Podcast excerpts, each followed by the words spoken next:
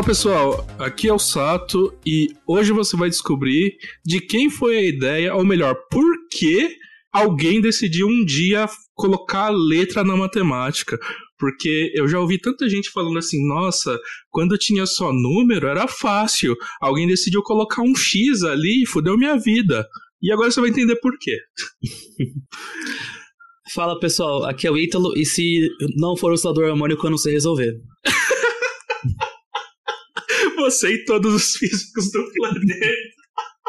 Muito bom. Oi, pessoal. Meu nome é Eduardo também, que nem o Sato. Meu sobrenome é Silveira. E hoje a gente também vai entender por um pouquinho do porquê, se você colocar cinco economistas numa sala, vão sair seis opiniões diferentes dali de dentro. Ai, tem muita treta nos congressos de economia, quando tem encontro de economistas? Olha, só na minha faculdade, só, na, só lá na, na Federal da ABC, onde eu estou fazendo mestrado. A uhum. plenária, dependendo do assunto, a briga fica pessoal. Então, um negócio assim, vai pro pessoal mesmo e o debate é apenas economia, assim, é bem legal, gosto bastante. Caraca. É. Bom saber que não é só o pessoal lá da, da matéria escura que sai umas treta de levantar a voz e tal. Não, é um negócio assim de quando você vê o debate é o caráter ali da pessoa, é um negócio fenomenal. Então, gente, uh, hoje a gente vai falar sobre uma coisa que é muito importante para a física, mas que transcende completamente ela e uh, vai ser importante para várias ciências e para vários fazeres Uh, não só na ciência, mas se você quer descrever alguma coisa de modo geral, que é modelagem matemática. Então a gente vai falar um pouco de uh, como você observa um fenômeno e como você tenta descrever ele usando linguagem matemática. O uh, que, que você pode uh, fazer quando você vê sistemas parecidos e de repente você acha que eles têm um, um funcionamento parecido, então você tenta usar as mesmas ferramentas. que tipo de limitações tem essas modelagens e só para provocar vocês, uh, todo modelo é uma aproximação, tá? Nenhuma ciência é tipo verdade absoluta, assim. É, a gente sabe que é tudo aproximação e tá tudo bem, assim. Se for uh, aproximado uh, bom, se a aproximação for boa o suficiente, tá valendo. E no final o que vale são mais as observações e o que você consegue prever desses modelos, né? Uh, mas é isso. E, bom, Sempre que a gente é, não sabe tanto sobre um assunto, ou a gente quer mostrar uma visão diferente sobre o tema, a gente chama alguém. E dessa vez a gente chamou o Eduardo Silveira. O Eduardo Silveira uh, foi meu colega de faculdade, estudou comigo uh, na Unicamp. A gente faz, antes de entrar nos cursos específicos, né, tipo física, a gente entra num curso mais geral, que é um curso de dois anos ou um ano e meio, uh, dependendo de que caminho você vai escolher, né? Que a gente vê as disciplinas mais básicas de física e matemática, chama, é bom, é habilidades de cursão, né, lá no Unicamp, e cada um toma seu rumo, né? Eu fui para física, o, o Ítalo fez biomédica uh, e o Eduardo passou um tempo na matemática aplicada lá, então a gente conviveu bastante. Mas, uh, bom, o Eduardo decidiu que ele queria fazer alguma coisa mais impactante na sociedade, né? E acabou tomando outro rumo, ele foi fazer economia. Uh, e agora ele faz mestrado também em economia na UFABC. É isso, Eduardo? Exatamente. É, hoje em dia eu estou no mestrado ali na Federal do ABC e eu estou estudando macroeconomia e pandemia, que é basicamente tentar entender o desempenho de variáveis macroeconômicas sob a dinâmica pandêmica. Né? E tem tudo a ver com o assunto que a gente vai debater hoje sobre o que é uma modelagem matemática, as suas limitações e mesmo com as suas limitações, por que ela continua sendo cada vez mais relevante no, no dia a dia do cientista, mas também no dia a dia de, de outras pessoas da sociedade. Cara, muito bacana. Então, sem mais delongas, vamos começar esse papo, mas a gente precisa quebrar a simetria. Então vamos quebrar a simetria em 3, 2, 1.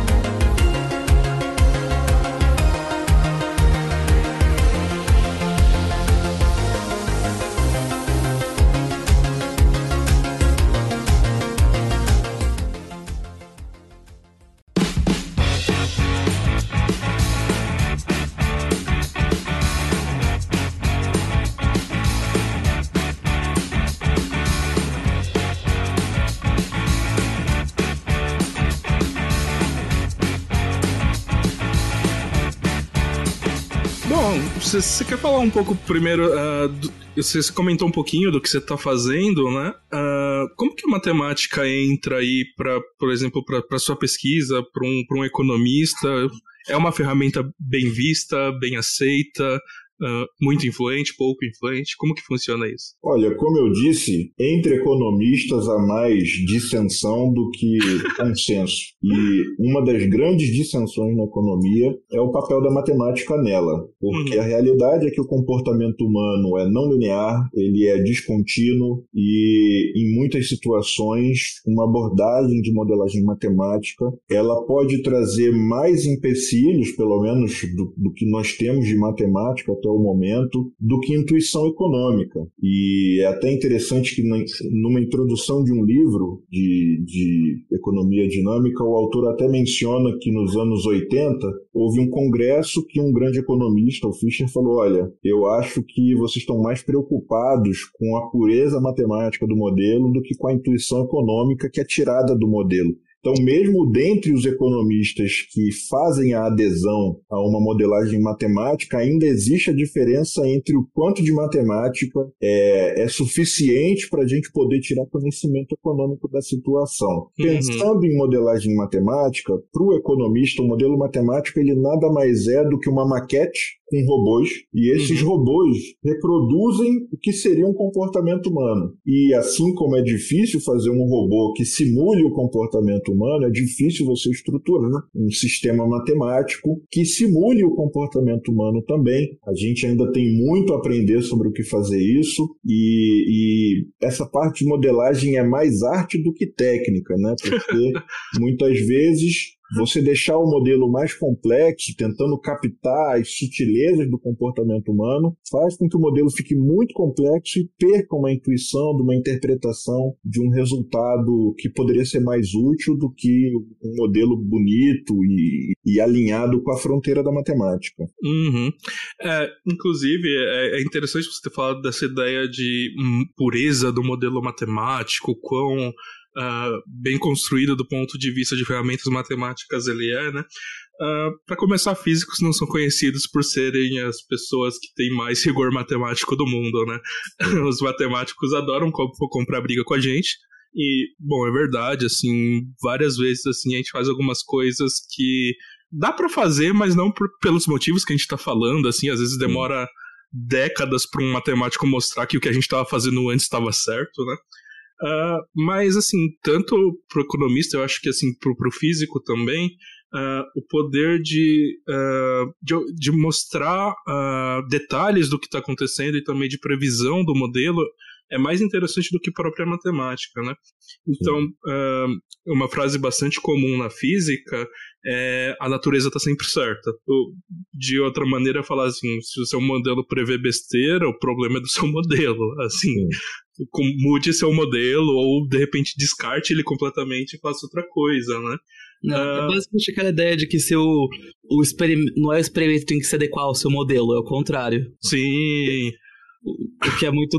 É uma coisa muito, sei lá, desde laboratório 1, assim, se, tá, se o dado não tá dando certo, você fala, ah, não, não é isso, não, é que o experimento tá errado. uh, inclusive, tem até uma história interessante de pessoas que fazem modelos e não entendiam muito a matemática, e por causa disso, até elas fizeram coisas interessantes. Uh, tem uma história que eu, eu, não me recordo os nomes, mas assim, no começo dos modelos de é, previsão do tempo, uh, teve um cara que ele fez uma, uma espécie de uma simplificação de uma equação que ele não poderia fazer, assim, e, bom, ele, mas ele não sabia disso, e aí ele fez e ele fez um modelo. É, é um dos modelos mais simples de previsão do tempo, e ele funciona dentro das limitações dele.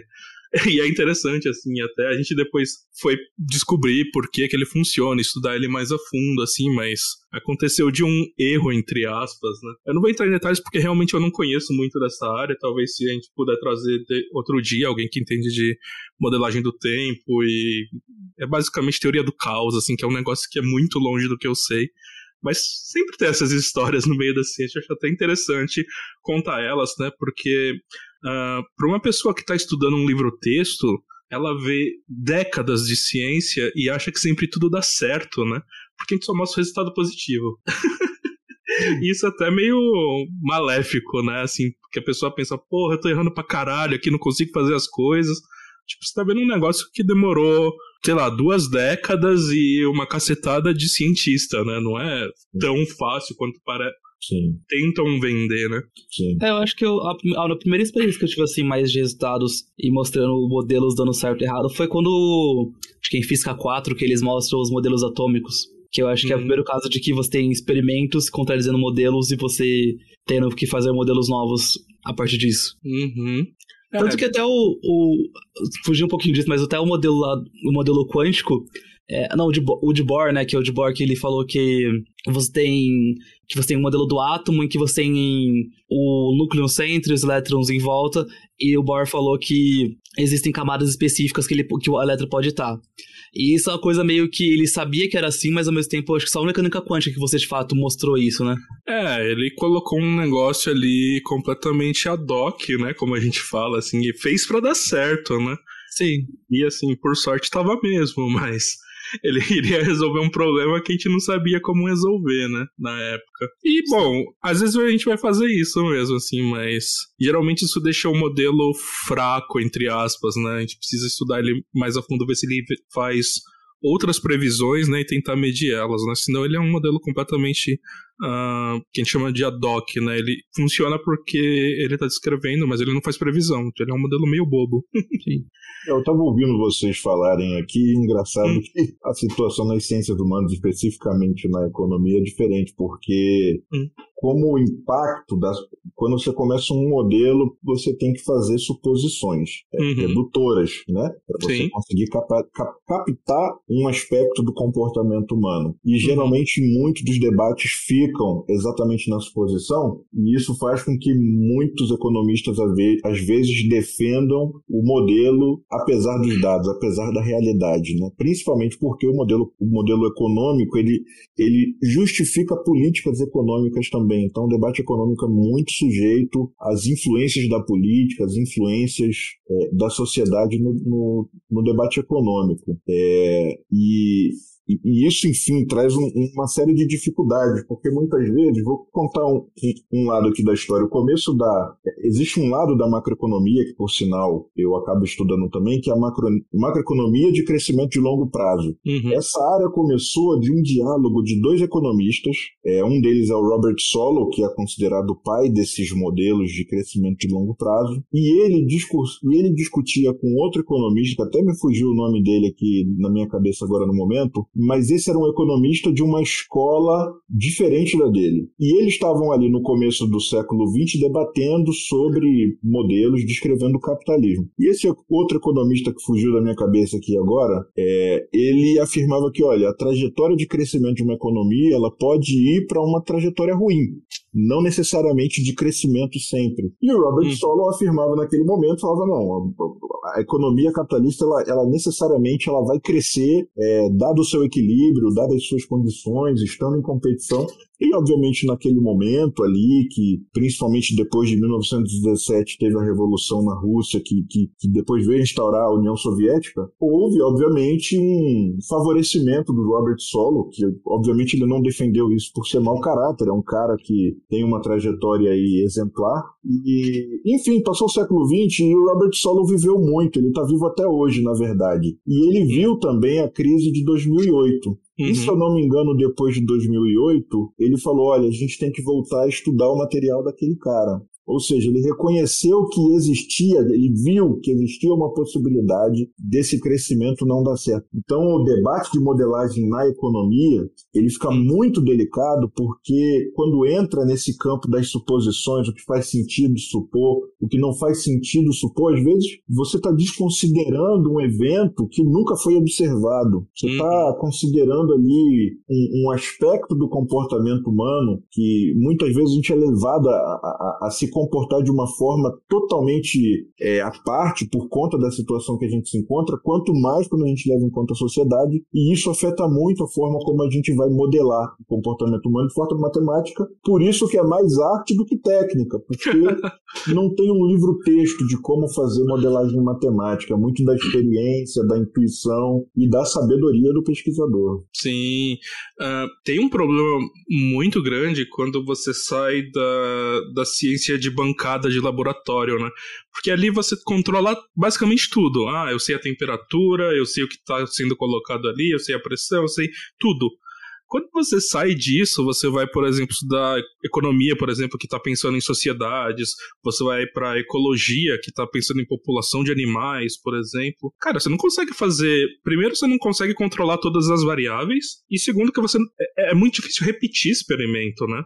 Sociedades não são iguais, você não tem as mesmas condições iniciais, então se, acaba se tornando bem uma arte do jeito que bem do jeito que você está falando mesmo, porque cara, não tem como você testar todos os mínimos detalhes quantas vezes você quiser e assim, demanda recursos também para você fazer qualquer mínimo teste ali. É outra coisa, né? Sim, sim, exatamente. Uh, mas a gente pode entrar um pouco mais de, sobre o que é modelagem matemática, né? E quais são as ferramentas, assim, digamos, mais básicas, né?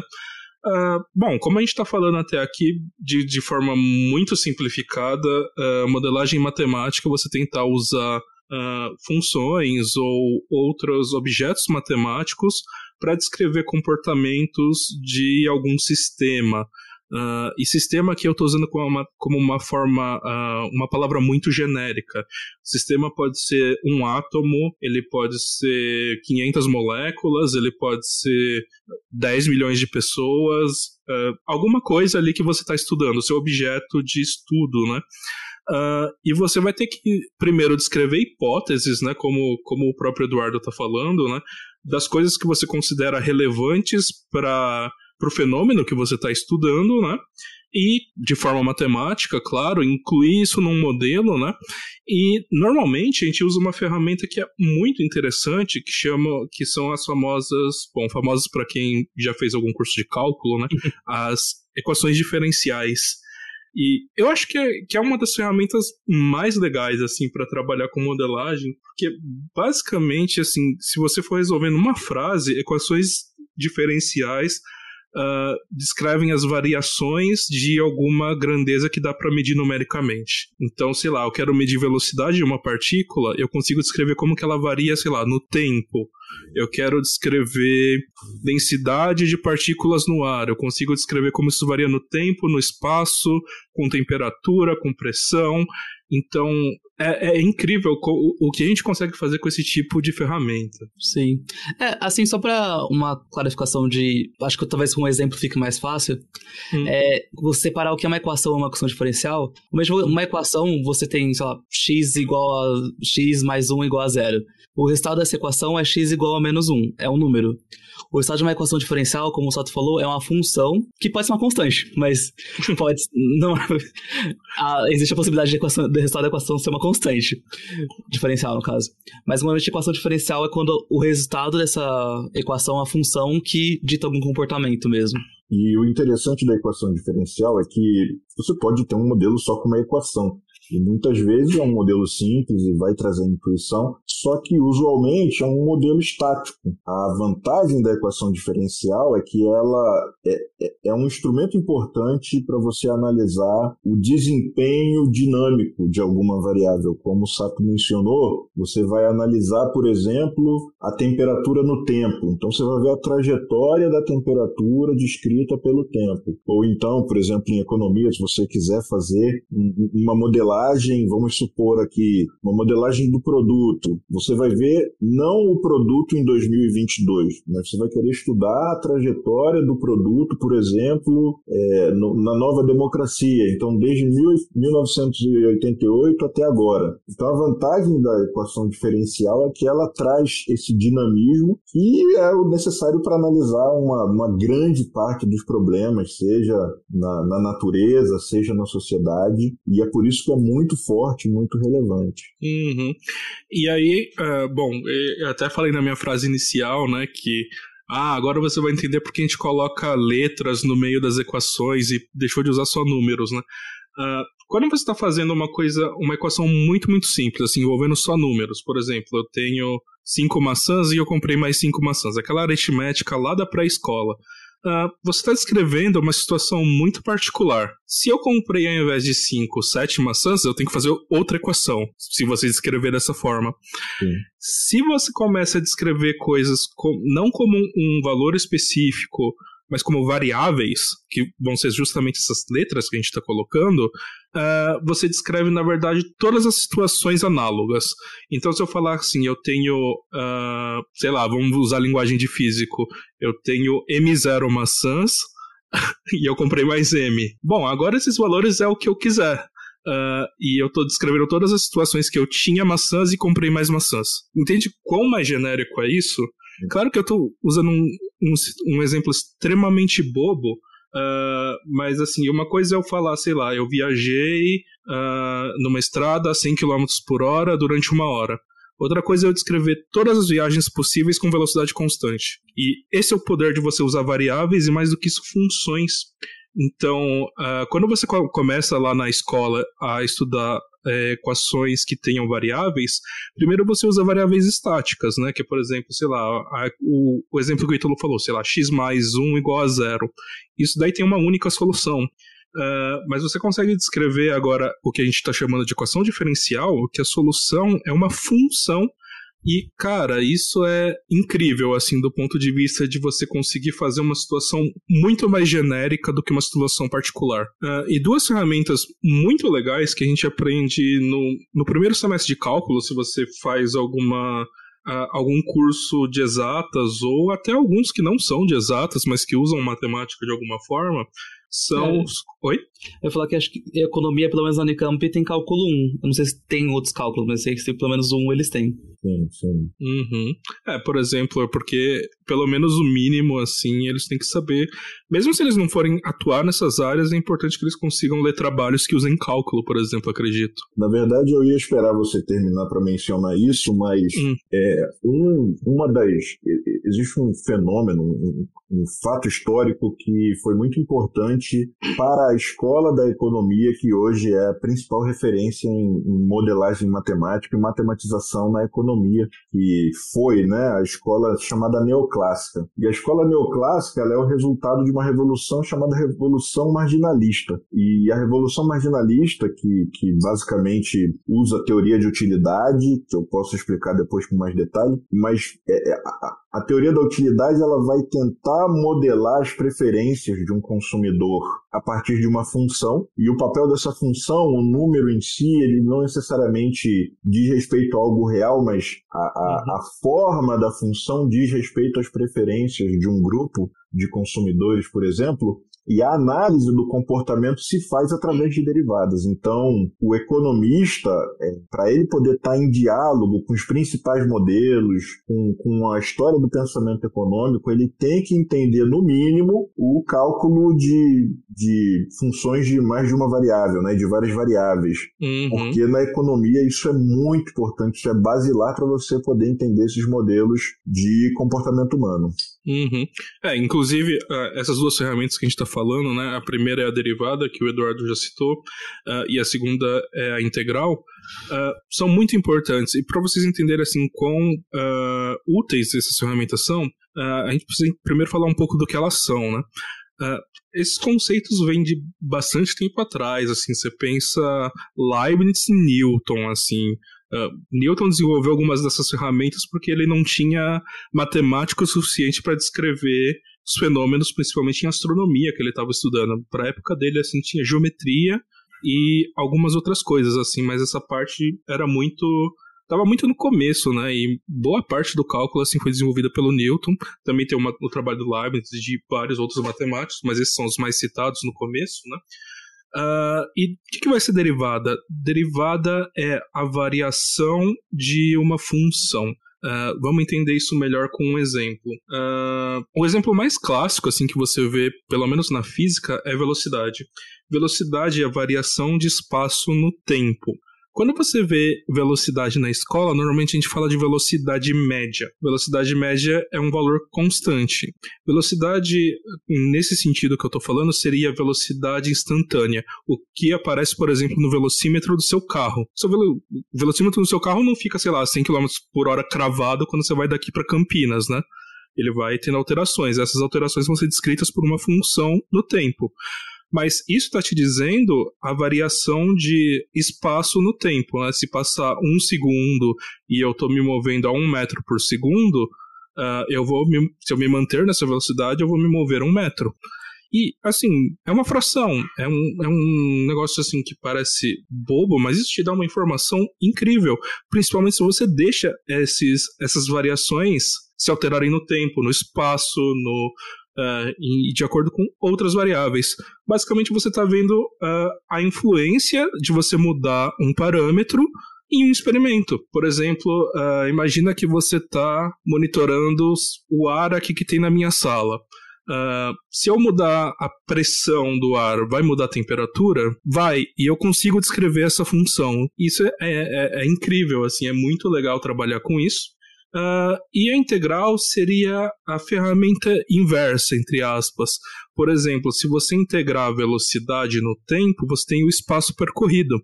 Uh, no caso ali de velocidade constante, né, quando você fala de velocidade média, normalmente você só multiplica, né? Você tem a velocidade média, você multiplica o tempo que passou. Se a velocidade está se alterando no tempo, como que eu vou saber o espaço percorrido, dado que essa velocidade está sempre se alterando? E aí a gente usa essa ferramenta matemática que é integral. Uh, para quem já estudou ou pelo menos tem curiosidade, é uma forma de medir uma área uh, embaixo de uma curva num gráfico, mas uh, de forma mais geral, ela está somando as pequenas contribuições ali, de, no caso de velocidade, para alteração do espaço e num tempo grande, né? Sim. É, trazendo talvez um exemplo aqui de economia, é, admito que integral não é uma ferramenta que a gente usa muito, mas derivada sim é muito presente. E na economia, por exemplo, falando dessa questão de revolução marginal, por que, que tem esse nome? Porque se refere à margem. Então, por exemplo, eu tenho o produto gerado, vamos supor, pela minha empresa. Minha empresa é o quê? Pessoas trabalhando em máquinas ou em softwares dentro de um escritório e a máquina, o software, o escritório na economia é o bem de capital ou simplesmente como a gente chama o capital. Então, geralmente quando você vai modelar uma firma, firma, a firma vai ter o capital e ela vai ter trabalhadores que estão ali oferecendo o seu trabalho em troca de salário. Então, a, a combinação dessa, desses trabalhadores com esses capitais vai gerar o produto. E muitas vezes você está interessado em, em, em entender, por exemplo, qual que é o produto que eu vou gerar se eu adicionar um trabalhador a mais. Porque às vezes você pode ter uma firma e não necessariamente você contratar uma pessoa vai fazer com que você produza mais do que, por exemplo, você comprar uma máquina nova. Ao mesmo tempo, também não faz sentido você comprar, vamos supor, você tem um restaurante, você compra um fogão a mais ali, mas você não tem necessariamente capacidade de trazer trabalhadores para fazerem um bom uso daquele capital que é aquele fogão. Então, muitas vezes, nesse caso, você vai estar preocupado com o produto marginal, ou seja, o produto quando você considera um trabalhador a mais ou um bem de capital a mais. E, no caso, para você poder encontrar, digamos assim, para você poder trabalhar esse, esse fenômeno, você usa derivada, né? Ou seja, a produtividade marginal do trabalho é você pegar uma função de produção. O que é uma função de produção? É uma função que relaciona os trabalhadores com o capital e devolve um valor ali que é o produto. E necessariamente a forma funcional dessa função, ela representa a tecnologia que reúne todos esses fatores de produção. Então, quando você pega essa função de produção e você deriva no trabalho, por exemplo, você tem a produtividade marginal do trabalho. E aí você pode analisar a produtividade marginal do trabalho ou a produtividade marginal do capital para você poder entender o comportamento dessa firma, desse conjunto de firmas também, por exemplo. A função de produção é muito usada na economia, por exemplo. Então, uhum. essa ferramenta de derivada, apesar de na economia ter uma visão diferente, porque a gente está ali analisando sempre na margem, sempre qual que vai ser. Será que eu vou me sentir mais feliz se eu comer uma maçã, uma maçã a mais? Será que a partir de que ponto não vale mais tanto a pena comer maçã, por exemplo. Esse uhum. tipo de análise marginal na economia, a gente trabalha através da derivada. Uhum. É, e uma coisa que não sei se é novidade para as pessoas que estão nos ouvindo, mas assim, Uh, as variáveis que você coloca no problema nem sempre são coisas muito concretas. Por exemplo, eu estou dando exemplos bastante concretos, estou falando de velocidade, pressão, porque são coisas que surgem mais na física. Mas, por exemplo, uh, se você quer estudar alguma coisa relativa à educação, por exemplo, uh, você pode montar uma escala de quanto a pessoa acha que ela entende de um assunto. Aí você pode colocar alguns valores numéricos ali e vai ser uma escala que você vai ter que calibrar sempre. Uh, então ela vai valer para pessoa em específico ou para um perfil de pessoa específico.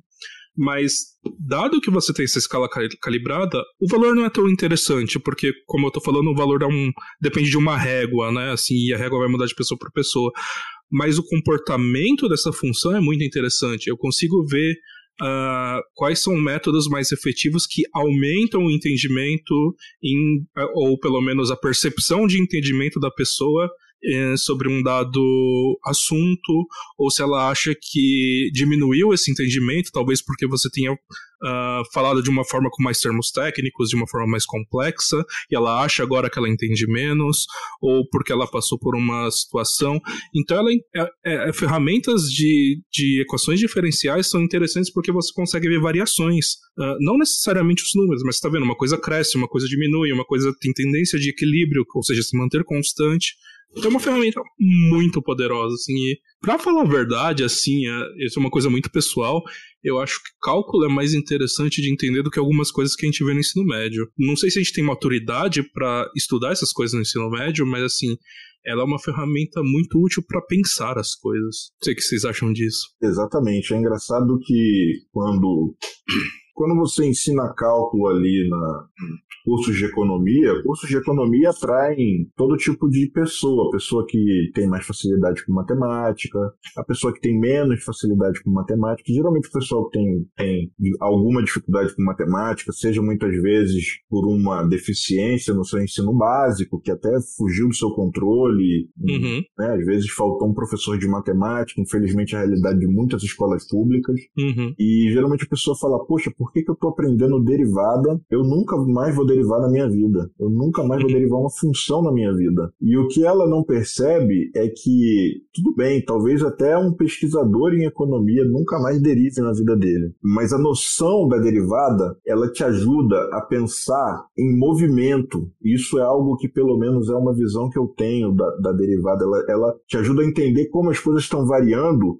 e variação é movimento, é, é, o tempo todo as coisas estão mudando e, uhum. e você aprender a, a, ver os diversos casos de, de, de como uma função pode variar, das formas que ela vai adotar, dependendo de como ela variar, mesmo que você olhe para alguma coisa na sua vida e você não veja um gráfico, você não veja uma equação, você não veja uma função, se você conseguir absorver esse conceito, você consegue olhar para esse fenômeno e enxergar os conceitos da variação, da derivada ou até mesmo da, da integral, e, e, isso te ajuda a ter uma perspectiva desse objeto que você não teria se você não tivesse, digamos assim, treinado a sua mente através do estudo do cálculo para enxergar as coisas dessa forma. Uhum. É, acho que a única coisa que eu ia adicionar é que eu, eu não sei se é uma deficiência de como é ensinado ou, como, ou, ou realmente uma questão de maturidade, mas eu acho que é muito que, tanto no ensino médio, ensino fundamental,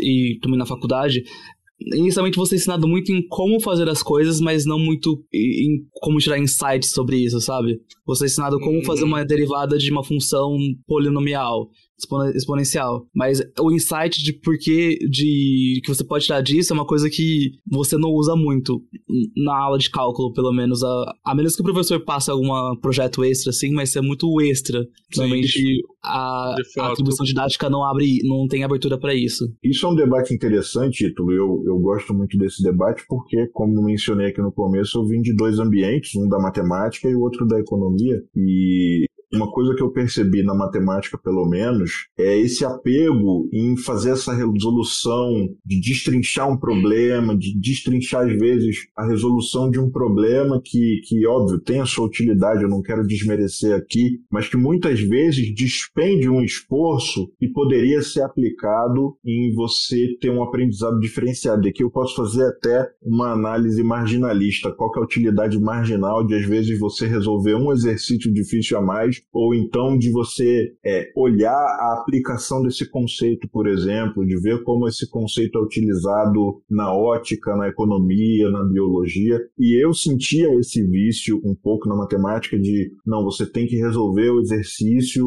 no braço, e eu vejo valor nisso. Eu vejo valor nisso. O que talvez eu questiono é o exagero, não é? Porque a compreensão da matemática vai além da técnica. A matemática uhum. dialoga muito com a arte também. Então a matemática ela é muito mais do que as soluções que a gente cria, os, as resoluções de problemas. E muitas vezes você só vai conseguir ter essa relação com a matemática se você der um passo para trás e você entender o conceito dela, qual que é a interpretação dela, o que está acontecendo. Na economia eu vi o lado oposto. Como eu tinha aprendido muita matemática na Unicamp, quando eu chegava lá eu percebia que grande parte da intuição que era tirada de um modelo era basicamente você saber interpretar o que, que era aquilo. Às vezes, uma variável ali que parece difícil, ela nada mais é do que um alto valor, um alto vetor, e você saber interpretar o que, que é isso dentro da álgebra linear te permite entender o que, que é aquela variável dentro daquele sistema econômico. Então, muitas vezes se tira muito conhecimento mais da interpretação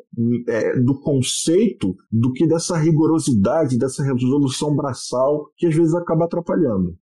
Aí eu, na verdade, vou ter que discordar só um, um pouquinho, porque é muito o viés de como você tá, do porquê você tá aprendendo. Porque no viés aprendendo cursão, era um curso que tinham físicos e pessoas que iriam fazer matemática. Então fazia sentido você olhar para um formalismo maior, porque grande parte das pessoas. Bom, grande parte, na verdade, não, porque o pessoal que vai pra pôr é muito pouco em relação ao cursão. mas.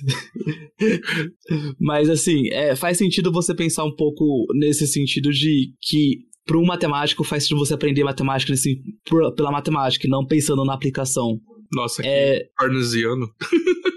isso é isso é um debate rico e eu trago aqui o que o próprio Sato trouxe no começo.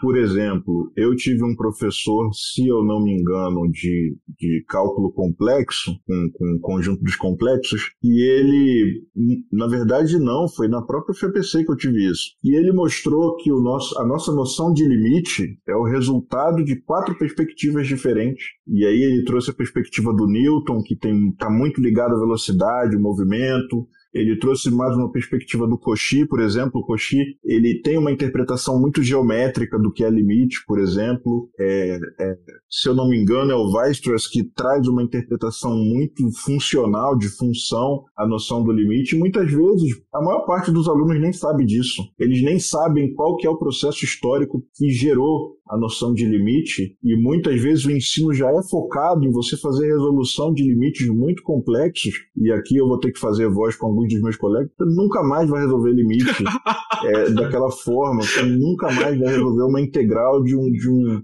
Mas foi pro outro time em própria, 10 minutos. Pra você ver, como, cinco economistas assim? têm opiniões diferentes.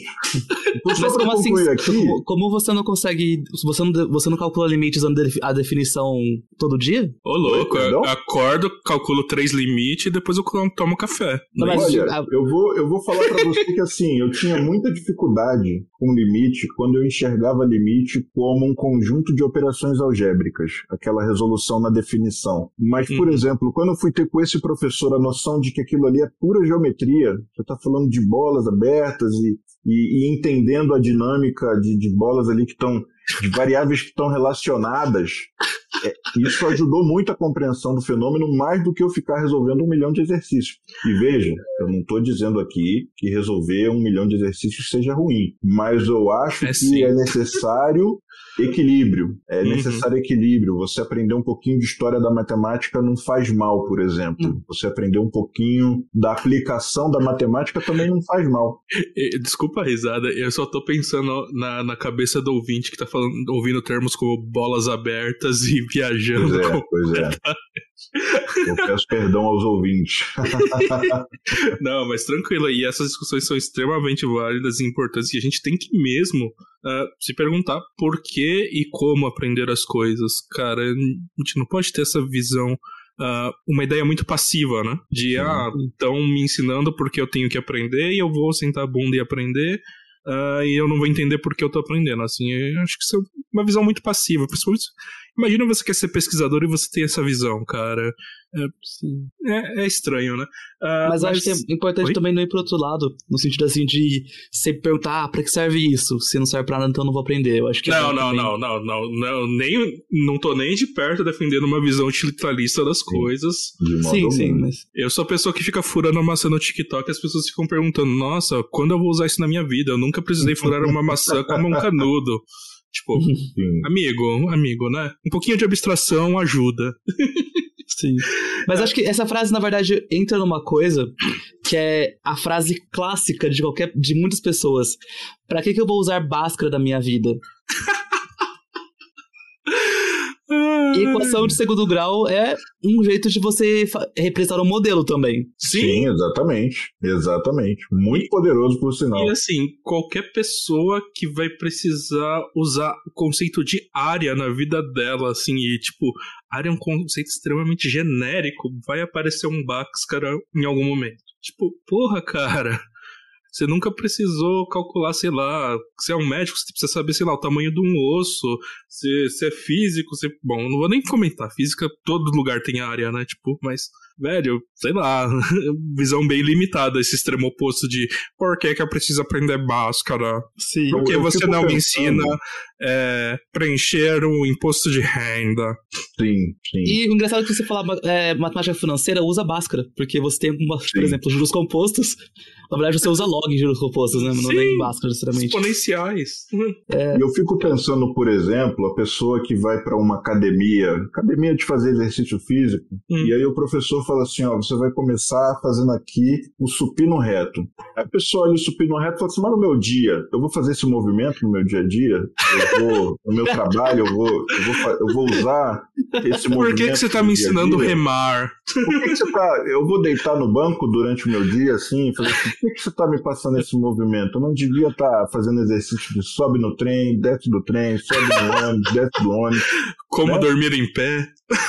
E por mais esdrúxulo que seja esse exemplo, na verdade ele traz uma intuição que é o seguinte: o estudo dessas ferramentas importantes para modelagem matemática, mesmo que você seja, por exemplo, um profissional de uma área que não tem nada de matemática, ele está treinando a sua mente que nem o supino reto está treinando a musculatura da pessoa que vai fazer exercício. Talvez ela não vai fazer o movimento supino reto, mas o dia a dia dela vai ser completamente diferente porque ela está com a musculatura dela fortalecida. Então você aprender esses conceitos, essas ferramentas, a forma como essas ferramentas são utilizadas, não necessariamente para entender um problema do mundo real, mas para poder entender um, uma estrutura matemática abstrata que seja, você está treinando uma musculatura na sua cabeça, no seu raciocínio, e vai te permitir analisar os problemas de uma forma diferente e até mesmo a vida. Você vai conseguir lidar com a vida de uma forma diferente.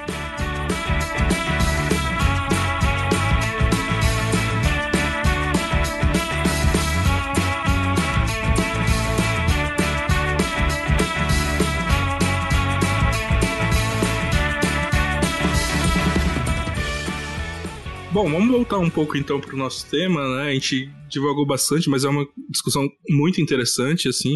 Uh, eu só não vou dar mais tela, porque senão a gente fica aqui muito tempo, assim. Eu, eu fico muito empolgado com esse tipo de discussão. Uh, e agora eu vou, vou lançar uma treta aqui, ó, que eu vou falar que, cara, em física, praticamente a gente sabe quatro, cinco modelos Uh, e a gente aplica isso para tudo. E aí, quando não dá para aplicar um desses cinco modelos, a gente tem que fazer, no mínimo, uma iniciação científica para desenvolver um modelo mais complexo que isso. Claro que eu tô brincando aqui, mas assim, tem alguns modelos que são muito importantes na física, assim, e que Se você saiu do bacharel ali sem nunca ter visto eles, entendido a importância deles, eu não sei se você fez física. E assim, uma provocação forte, né? Sim. Mas assim, fala. Não concordamos. É, concordamos, sim. Eu ia só falar que normalmente é, se um, um, você precisa de um mais complexo, mas precisa mesmo, se você fizer um, uma aproximação aí linear, quadrática, já dá pra fazer, não dá? É, é. a ideia da, das vacas esféricas no vácuo. A vaca não é esférica, mas se ela fosse.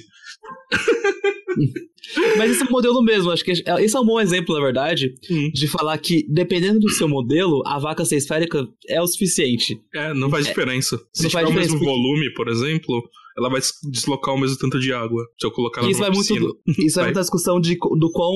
Que às vezes você tem um modelo que é muito específico, não é útil, ele só vai ser mais, vai ser mais rigoroso matematicamente, mas ele vai prever quase a mesma coisa. A diferença entre o modelo mais simples e esse mais rigoroso uhum. não compensa você gastar muito mais tempo fazendo o rigoroso. Sim, e não só isso, às vezes dinheiro, né? Às vezes a gente não consegue resolver na mão, você vai ter que rodar num supercomputador ou algo do tipo, e é detalhe inútil, né? Vai ser o mesmo resultado praticamente. Tipo, pra quê? Sei lá. Mas sim, assim, e aliás, é, eu considero isso uma habilidade muito importante de qualquer pessoa que trabalhe com modelagem matemática. Saber simplificar um problema. Simplificar no sentido de ah, quais que são uh, as variáveis relevantes para o meu problema e o que, que eu posso descartar. Por que, que no ensino médio a gente costuma falar muito de por exemplo, é, desprezar a resistência do ar. Cara, para muitos objetos, a, a, resistência do ar é muito pouco relevante. Então, para que, que você vai considerar ela? Dá um trabalho do cão. E assim, para começar, você precisa saber é, cálculo diferencial, né? Para calcular isso. Tipo, é. você quer ter esse trabalho? Você pode, mas não vai dar muita diferença. Eu quero falar disso para as ciências humanas. Tudo hum. isso que vocês falaram, nossa, é um, é um, super debate, pelo menos na economia, mas eu queria ouvir um pouquinho mais desses modelos básicos aí, que, que geram a 90% dos modelos na física. Nossa, então vamos. Vamos lançar polêmica, vai. O quão difícil é um curso de física do ponto de vista matemático. Cara, o primeiro modelo, assim, que todo físico tem que saber é que uh, basicamente muitas coisas podem ser aproximadas por retas. E o que, que, eu quero dizer reta? Reta é, é, uma função, então você pensa ali nos eixos e coloca uma reta. O que, que uma reta descreve? Retas descrevem uh, é, coisas que variam de forma monotônica. E aí a gente precisa falar o que, que é monotônico. Se está sempre crescendo, ele continua crescendo. Se está sempre diminuindo, ele continua diminuindo com essa variável. Se ele é constante, ele continua constante. Isso é, é o que uma reta descreve. E, cara, muita coisa segue esse padrão. Se você quer pegar um exemplo simples da física, vamos pensar no, na lei de Hooke. A lei de Hooke mostra como uh, molas se deformam ou de forma um pouco mais genérica, como corpos que você consegue fazer uma deformação que a gente chama de plástica, se deformam de acordo com quanta força você coloca nesse objeto. E, bom, a gente pensou na, na forma mais simples que a gente poderia modelar isso. Uma reta. Então a gente falou assim: a força é proporcional a uma constante aqui, que eu vou ter que depois falar o que, que é essa constante, e uh, qual, quanto eu deformei esse corpo em relação ao tamanho inicial dele. Depois a gente vai chamar aquela constante de constante da mola, que vai falar, e a gente vai falar que isso é uma propriedade do material. Mas basicamente o que eu estou falando é, se eu aumentar, uh, se eu dobrar, por exemplo, essa força, eu dobro o deslocamento. Se eu fizer uma força quatro vezes maior, o deslocamento é quatro vezes maior, ou seja, ele está seguindo uh, uma proporcionalidade aí muito simples, né? E para você ter uma noção de quão esse modelo é importante, qualquer coisa que você calcula com regra de 3, na verdade é uma reta.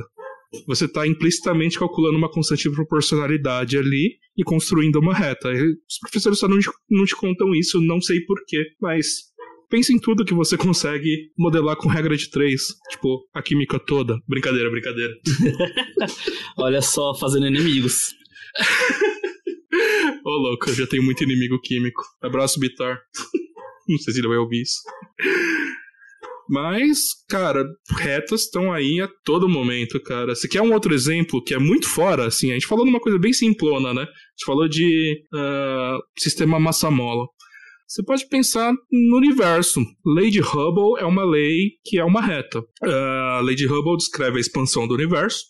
Basicamente, ela fala que a velocidade com que as galáxias estão se afastando de nós é proporcional à distância que elas estão a nós. E essa constante de proporcionalidade, que é chamado parâmetro de Hubble, se você fizer uma matemática aí, não é tão simples quanto uh, dividir um pelo outro, mas esse parâmetro de Hubble consegue te falar, por exemplo, a idade do universo. E, cara, esse modelo é uma reta.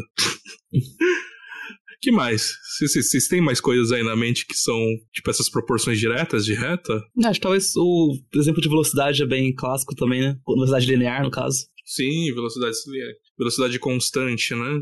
É, no caso da ou, velocidade constante. Ou quando você tem uma aceleração constante, então a velocidade varia como uma reta, né?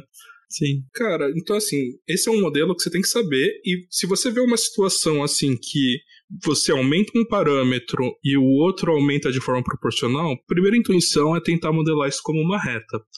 Aí você vai ter que coletar uns dados aí, fazer uma estatística para ver se isso funciona, mas é um primeiro modelo. E assim, a intuição é você testar isso, né? É engraçado pensar isso porque uh, tem uma. Eu lembro, você lembra aquelas matérias de laboratório inicial? Hum. Que mesmo situações que não eram uma reta, a gente meio que fazia ser uma reta. que é no caso você. Sei lá, se você tivesse um comportamento que era quadrático, então, sei lá, Y, sei lá, é, usa simplesmente da, da seleção da gravidade, que é o que a gente faz no laboratório 1. Que a, tem a seleção da gravidade, que é aquela que aproximadamente é 10. Uhum. E no laboratório que você fazia, você pegava uma bolinha, jogava ela de uma altura, calculava o tempo que ela demorava para cair e para cair no chão. Aí você mudava a altura, calculava o tempo. Na verdade, é medir o tempo, não calcular, né? Uhum. E você tinha então, duas variáveis, a, o tempo e a altura. Então você. E o comportamento disso é quadrático, né? Você tem aquela equação do sorvetão, que é. Uhum. A distância é igual a. Nossa, agora eu não lembro. É, a distância eu acho que é. Gente, que vergonha, não lembro. Não sabe equações básicas. O quê? Sorvetão? S0 é. mais o 0t mais a t quadrado sobre 2? É. Essa daí, gente vergonhas de não lembrar equações básicas. Mas a, a, ideia de que você tem essa uma variável do tempo é quadrática. Aí então o que você faz, você eleva o tempo ao quadrado, então você em vez de ter um gráfico que é que era para ser quadrático, vai ser um gráfico linear agora, e você aproximou para o modelo linear. Sim, essa estratégia é muito usada na economia também, principalmente, por exemplo, uma função logaritmo, né? Porque muitas vezes a relação de algumas variáveis é, é descrita por uma forma funcional exponencial, e aí você aplica o logaritmo ali nos dois lados da equação e você consegue linearizar ela, por sinal uma estratégia assim usada até demais, talvez. É sempre um refúgio seguro você tentar linearizar um modelo uhum. para facilitar a análise. E como vocês estavam mencionando antes, às vezes é, resolve, entendeu? Não, você não vai entender o pormenor do comportamento ali, mas é o suficiente para você tirar muita intuição econômica daquele problema e por isso que na, na dúvida você tenta linearizar e analisar como se fosse uhum. uma reta mesmo. É, uma coisa interessante é, se você conseguir descrever com uma reta, você está bem. Uh, quando você vai deixando o seu modelo mais complexo, cada vez você introduz mais parâmetros que você vai ter que medir de alguma forma. No caso da reta, os parâmetros que a gente tem é o coeficiente linear, e o coeficiente angular. Então, basicamente, é quanto, por exemplo, imagina alguma coisa que varia no tempo, sei lá, dinheiro no meu banco. Uh, você vai ter, você precisa de dois valores para descrever isso se isso crescesse como uma reta. Uh, o valor inicial, ou seja, quanto eu tenho hoje, por exemplo, e quanto eu ganho em função do tempo. Então você teria que ter um, alguma derivada de, desse valor. Por exemplo, você pode falar assim: ah, o Sato ganha 10 reais por hora. E aí você consegue desenhar uma reta a partir disso. Ele tem 0 reais e ele ganha 10 reais por hora. Quanto que eu vou ter daqui, sei lá, 50 anos? Exemplo com valores completamente aleatórios, tá? Mas uh, é, é ótimo, você tem dois parâmetros aí. Se você fizer uma coisa muito complicada, você tem tanto parâmetro que você consegue descrever qualquer coisa. Tem uma frase famosa que eu não vou lembrar o autor, eu sou, desculpa, eu sou péssimo para lembrar o nome, eu lembro das frases e não lembro de quem falou. Mas teve um cara que falou assim: Cara, se você me der cinco parâmetros, eu descrevo um elefante. Se você me der seis parâmetros, eu faço ele balançar a tromba. então nem sempre é bom você colocar muito parâmetro no seu modelo, né? sei lá, assim, ter um modelo simples que explica muita coisa é magnífico, assim. É, e você fala que quando você coloca uns parâmetros, você, você reduz um pouco o poder de predibilidade dele.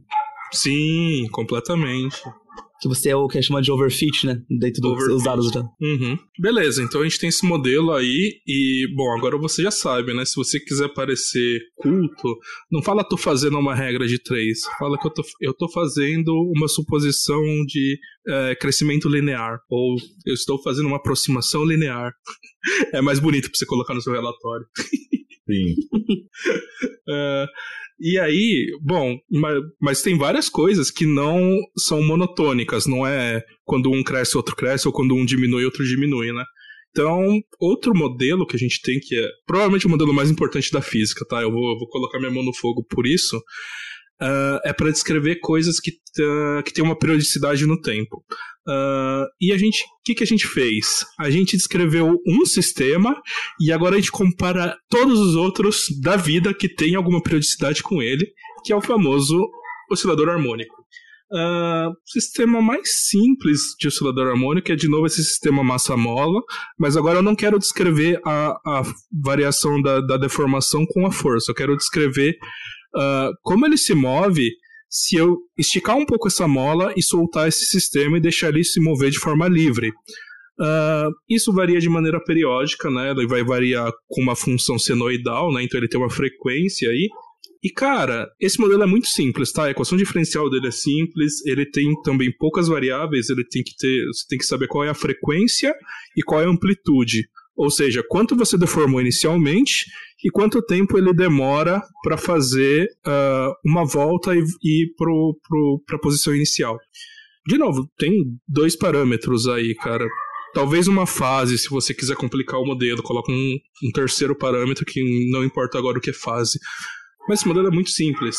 E, cara, de novo, a gente vai, vai tentar usar ele para tudo que varia de forma constante no tempo. Então a gente usa isso, por exemplo, eu falei aqui de, de sistemas massa-mola, mas a gente usa isso para descrever pêndulos, a gente usa isso para descrever uh, ligações atômicas, então como átomos se, for, se comportam dentro de uma molécula.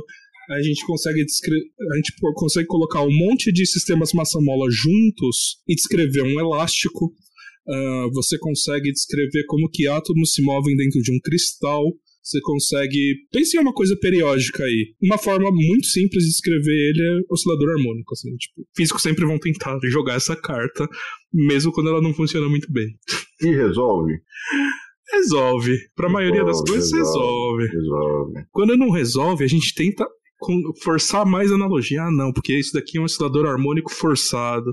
Daqui é um oscilador harmônico forçado amortecido. Tipo, e continua, assim, vai colocando mais detalhes, né? Mas isso é ótimo, assim, cara. E escreve muita coisa. Uh, sei lá, você quer descrever órbita de planeta. A órbita de planeta é, de certa forma, um oscilador harmônico. Você quer descrever vibração de, sei lá, de um elétron em um campo ali. Dependendo de como você fizer esse campo, dá para descrever. Tipo, porra, cara, é, é genial, assim, sério. O oscilador harmônico é genial. Física é bacharelado em oscilador harmônico. Pronto, falei. Na economia, vocês têm algum modelo que se comporta como oscilador harmônico? Olha, eu estava tentando pensar aqui, mas eu não consegui. De repente, alguma coisa que é, que é sazonal, não sei. É, talvez alguma coisa talvez. que varie com as estações do ano, tipo o preço de produtos agrícolas. Talvez, eu admito que aí foge do meu conhecimento, mas assim, muito possível, muito possível que exista algum modelo que, que, que ele ele se apoia no conceito de um oscilador harmônico, mas aí foge do meu conceito. Interessante. Se fosse um físico trabalhando na economia, certeza que ele ia tentar assim primeiro. Provavelmente, provavelmente. Sei, Italo, tem muito, tem muito oscilador no seu dia a dia? É. Fiquei pensando assim, oscilação acho que não. Uhum, uhum. Pensando. E é físico? Não. Bom, tem linear, tem exponencial. É, inclusive, você está falando do terceiro modelo, que é muito importante para físicos. tá, aproximação linear não funcionou. aproximação senoidal, que é o oscilador harmônico dos físicos, não funcionou. Uma outra coisa que a gente pode tentar é uh, crescimento exponencial. E, ou modelagem exponencial de forma geral. Não precisa estar tá crescendo, ele pode estar tá decaindo de forma exponencial. E é outra coisa que é muito interessante. Qual que é a característica de um modelo exponencial? De coisas que se comportam de maneira exponencial. Uh, elas dependem de quanto você tinha no passado. Se a gente está modelando coisas no tempo. Uh, um exemplo. Uh, a gente ouviu muito nas reportagens no começo da pandemia que a Covid se espalhava de forma exponencial. O que, que acontece? Ele depende de quantos infectados você tem. Porque quanto mais pessoas com Covid, mais pessoas conseguem infectar outras pessoas. Isso é uma característica de uh, modelos exponenciais. E eles têm uma variação muito rápida. A gente viu como cresceu o caso de, de Covid, né? Uh, que no começo tinha, sei lá, dezenas, centenas, e de repente, depois que passou de milhares, assim, explodiu muito rápido, né? Isso serve para outras coisas. Por exemplo, você pode pensar uh, em decaimento radioativo. Vamos pensar em matéria, sei lá, você tem um tanto de urânio ali e ele vai decair. Uh, como ele vai decair no tempo depende de quanto urânio você tem. Então isso tem uma característica exponencial também. Inclusive, acho que o Ítalo é muito melhor do que eu para falar sobre isso. é, é bem isso mesmo. Aqui, é... tem uma grandeza que a gente usa muito em física médica, que é a atividade, né? Que é o número de decaimentos por segundo. E o número de decaimentos por segundo depende muito do número inicial. Que uhum. a variação com o tempo não necessariamente muda tanto, né? Exponencial sempre, mas se você tem muito no começo, a atividade é muito alta. E ela vai diminuindo exponencialmente também. Uhum. Mas. Não que você não possa linearizar isso daí e você tem um modelo linear de novo. Uhum. Aplica um log aí de cada lado, você linearizou. E isso daqui é outra coisa que você aprende no colégio com outro nome. No colégio o nome disso daqui é juros composto. Fala aí, Eduardo. Não, exatamente. Acho que é o principal exemplo num caso de economia, porque juros composto é um negócio meio cruel se você parar para pensar, porque é um mecanismo econômico que garante que quanto mais você tem, mais você ganha, né? Uhum. E teve um caso muitos anos atrás, eu estava, por sinal, estava na Unicamp até nessa época, de um juiz no Brasil que ele proibiu o mercado financeiro de cobrar juro composto. Assim, deram risada dele. Isso nunca vai acontecer, entendeu? É um comportamento meio nefasto porque você pensa, eu começo com mil reais, e aí os juros de 10%, mil reais, 10% vai ser 100. É, depois que eu vou fazer o 10% disso, não vai ser, eu não vou ganhar 100 de novo, vou ganhar em cima de 1.100, então vou ganhar 110. Eu vou ganhar um valor baixíssimo aqui, mas pensa que no mundo a gente tem pessoas milionárias, bilionárias, e, uhum. e isso é um debate que chega a um grau de riqueza que você tem e tu tem que se esforçar muito para ficar pobre, assim, tem que se esforçar muito, porque é, é, é um, é um crescimento ali que, mesmo que seja uma taxa pequena, ela está num volume, né? A gente falou aqui de, de é, é uma são modelos que falam de uma trajetória que você tem que levar em conta a condição inicial. Então a pessoa tem muito dinheiro, mesmo que ela gaste muito, dependendo ali do quanto ela gasta, ela ainda vai continuar crescendo a riqueza dela. Então, no caso da economia, é um mecanismo meio nefasto, mas é como funciona e não tem muito como a gente fugir disso. Uhum. Tem que meio que aceitar, né? É, ainda quando você. Oi? Eu ia falar só que é mais uma pergunta, que o nome mais coloquial de juros composto é juros sobre juros, né? Isso, hum, exatamente. Isso. Exatamente. E aí tem essa característica que é de todo comportamento exponencial, né? A quantidade que você vai pagar. Aqui é mais discreto, né? Você não, não é uma função contínua. Varia, por exemplo, de mês a mês, conforme, ou alguma coisa assim. Isso, exatamente. Uh, mas, de certa forma, você percebe, você está pegando o valor anterior para calcular o próximo, e depois você calcula o valor anterior para calcular o próximo. Então, essa é a característica geral de, de comportamentos exponenciais. E o que eu ia comentar é Ainda se você estiver ganhando dinheiro com isso, em juro composto, beleza. O problema é quando você toma, por exemplo, um empréstimo que tem juro composto. É. Cara, para você se enforcar em dívida, você fala, ah, eu só peguei mil reais, né? Cara, se planeja bem, faz as contas e vê assim quanto tempo você vai demorar para pagar e quanto que você vai pagar no futuro, às vezes é exorbitante e não vale a pena. É, o famoso não, digamos assim, não fazer uma boa administração do cartão de crédito, por exemplo. O cartão de crédito tem uma taxa de juros assim assustadora, assustadora. Então, muita gente talvez não tenha a disciplina necessária para poder ter um cartão de crédito e a pessoa está sempre enrolada, porque ela gasta o cartão de crédito, cria uma ilusão de que você de, de, de que você tem aquele recurso, mas aquele recurso não é seu, né? E aí na hora da fatura, chega ali muitas vezes você não consegue pagar nem o suficiente para você rolar a dívida, por exemplo. No, é. Tem isso, né? De, dependendo do tamanho da sua dívida, o que você acaba pagando é só o próprio juro, né? Você não tá pagando a dívida do começo. Exatamente. É, é que, ainda mais que hoje em dia os bancos eles liberam um limite para um limite muito exorbitante para as pessoas, pelo menos bancos mais digitais. Nossa, sim. Nossa, eu lembro tanto de, de capital que me liberaram quando eu ainda tava no, no mestrado, assim, que é bolsa. Os caras me liberaram, tipo, sei lá, seis vezes o que eu ganhava pra eu poder gastar no mês. Tipo, que, que, absurdo é esse, cara? Não, não faz isso Sim. não, cara. Sim. O problema é assim, a gente sabe calcular essas coisas, né? Mas assim, tem, tem, muita gente que não tem acesso a essa informação e acaba se enrolando muito, né? Complicado. Ah, um, um, outro exemplo, assim, bem dia a dia, é quando você vai parcelar uma compra e você vai parcelar uma compra que não é sem juros, né? Que tem juros. Uhum. Que você vê que se você, por exemplo, parcela em, em, dois meses, é um valor diferente que se você parcela em seis, que você parcela em doze. E esse valor diferente é porque você está tendo esses juros sobre juros. Quanto mais meses você divide alguma coisa, maior os juros que você vai pagar, e esses juros ele aumenta muito mesmo, se, uhum. exponencialmente com o tempo. Aliás, eu lembrei uma coisa, uh, não sei se vocês gostam de desenho, mas tem o Futurama, tem, tem um exemplo ótimo, né? Que o Futurama é um desenho que um, um cara lá, um entregador de pizza, ele é congelado, né? e aí ele vai acordar mil anos no futuro. Ele é descongelado, assim, e ele continua do jeito que ele estava. Uh, tem um episódio que ele descobre que o banco que ele tinha conta ainda existe, mil anos no futuro. e aí ele falou. E ele tinha, tipo. Eu, se não me engano, ele tinha 16 centavos de dólar no, no banco dele lá, quando, antes de ser congelado. E aí ele fala assim: ah, não, vou pagar essa coisa aqui, né? E aí ele vai no banco dele e aí, e pior assim, o, o, banco dele dava uma quantidade de juros muito baixa, assim, comparado com um banco razoável, porque ele não tinha dinheiro, basicamente.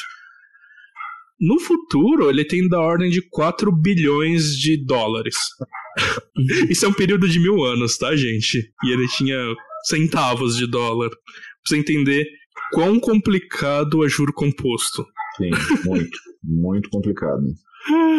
Uh, e assim. Mas... Oi, pode falar? Eu ia fazer uma piada, mas não sei se é muito de bom tom, mas depois, se não for de bom tom, a gente corta. Que esse é um jeito de você ser bilionário sem, sem explorar os outros. É... Na superfície. É. Na superfície. o banco vai tirar dinheiro de algum lugar. É, realmente, na superfície. Diretamente está explorando alguém, realmente.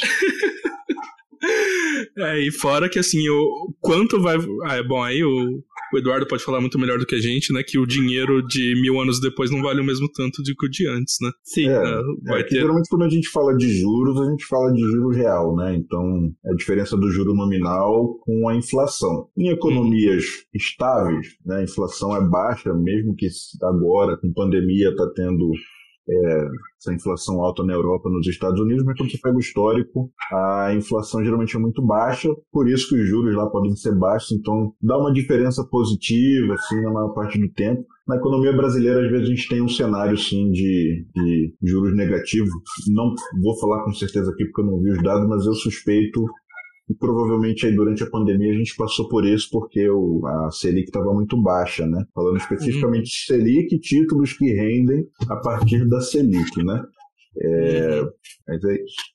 É, aí às vezes você tem a impressão que você está ganhando dinheiro, né? Porque o número na sua conta aumenta, uh, mas aí você vai ver o poder de compra que você tem com esse dinheiro e diminuir o seu poder de compra. Assim. Exatamente. Então, é outra Exatamente. coisa a se pensar.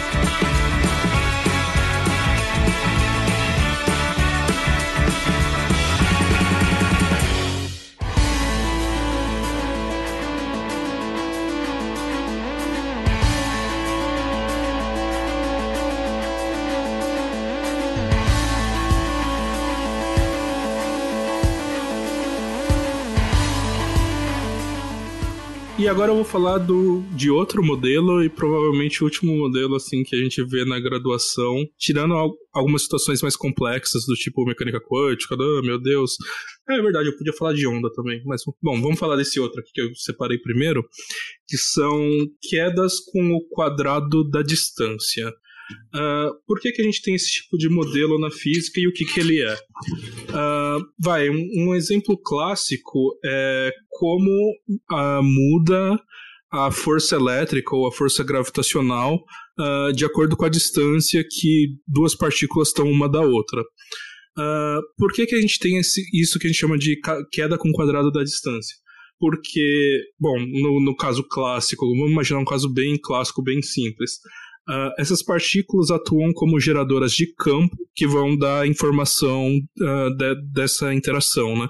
Então, por exemplo, um, sei lá, pensa num elétron. Um elétron vai gerar campo elétrico. E esse campo elétrico ele é emitido para todas as direções. Então, se ele emite para todas as direções, considera que você emitiu uma quantia física de alguma coisa, assim, não importa o que. Uh, conforme ela está se propagando no espaço, a área que ela cobre é maior. Então, assim, imagina que é como se fosse uma esfera que está expandindo a partir desse ponto inicial. Uh, e você está basicamente espalhando essa, essa grandeza que você emitiu no começo. E, bom, a área de um círculo vai com o quadrado do raio, né? 4πr quadrado. Então, acontece isso, você está espalhando e acaba dando essa queda com 1 sobre r quadrado. É, talvez eu esteja, tenha falando alguns termos matemáticos aqui que tenham deixado essa frase meio confusa, mas vamos pensar num exemplo bem simples. Pensa na iluminação que você tem a partir de uma vela. Quando você está muito próximo da vela, a iluminação ali está bem concentrada ao redor da vela. Quando você vai se afastando dessa vela, você vê que uh, se você projetar a luz dessa vela em alguma parede, ela está muito uh, menor e não é linear com a distância. Não é assim, você dobra a distância que você estava da vela e, e, a iluminação cai pela metade. Na verdade, ela cai para um quarto. Justamente porque você tem essa queda com o quadrado. E várias coisas são assim na física. Então, eu falei da força é, gravitacional, força elétrica, você pode pensar em potência de uma fonte pontual, você pode pensar em iluminação, isso daqui é extremamente importante para astronomia, inclusive é uma forma de você conseguir medir distâncias. Se você sabe a potência do astro que está gerando uma, é, uma quantidade de luz, e você sabe quanto chegou em você, você consegue calcular a distância.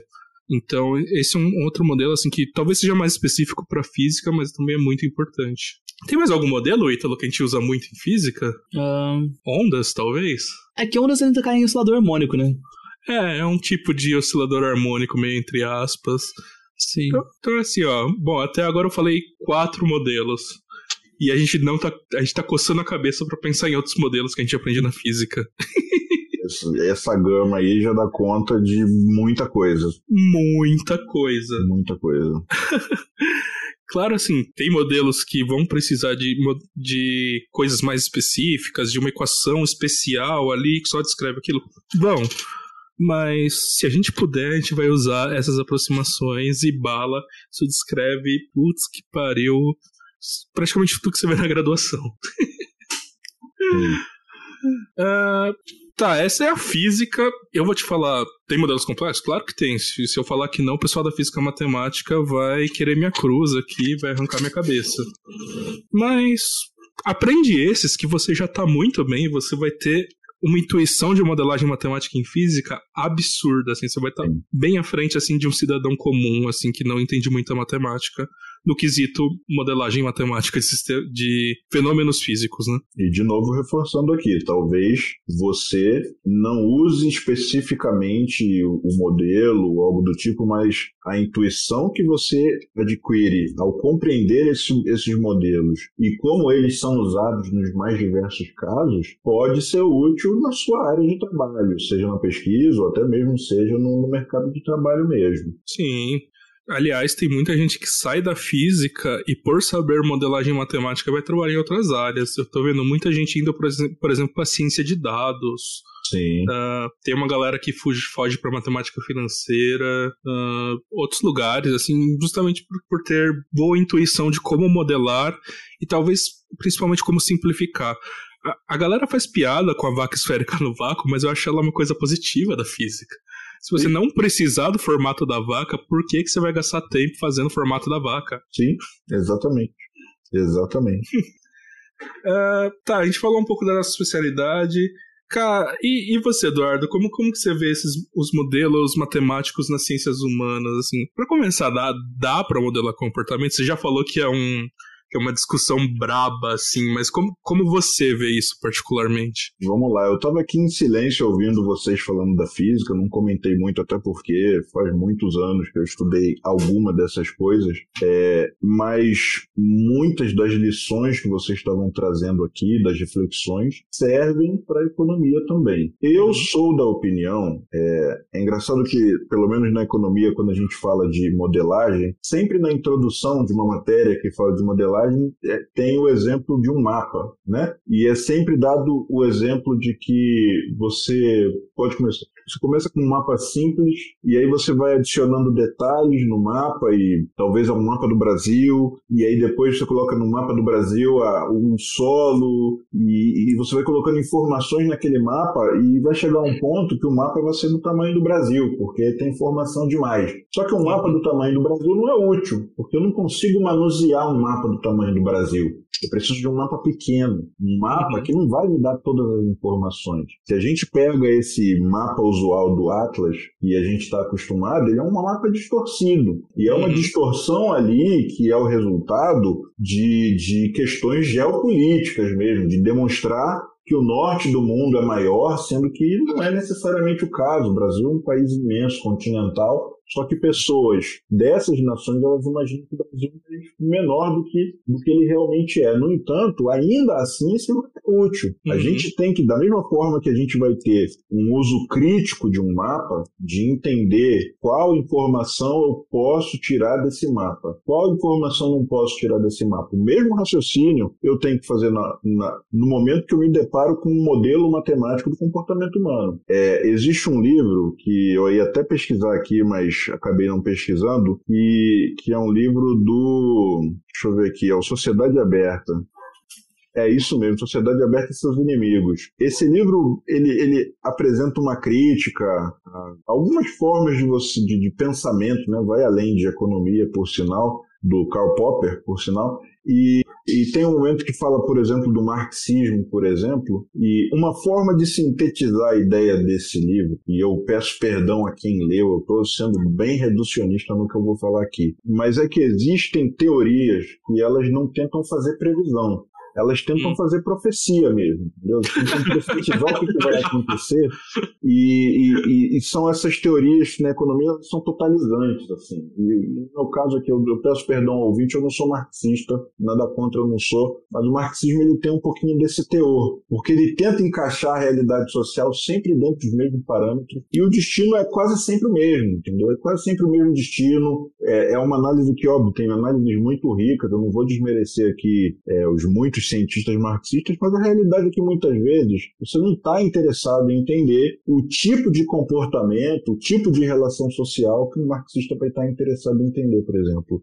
Então, muitas vezes você vai querer um modelo matemático não porque ele esgota a realidade social, porque toda a história da humanidade pode ser descrita pelo materialismo dialético histórico, que é o conflito de classes. Às vezes você não está interessado em entender, não estou dizendo que eu concordo nem discordo, mas você não está interessado em entender isso. Você está interessado uhum. em entender como é que funciona o, como é que funciona o mercado do dólar, por exemplo. Só, simples.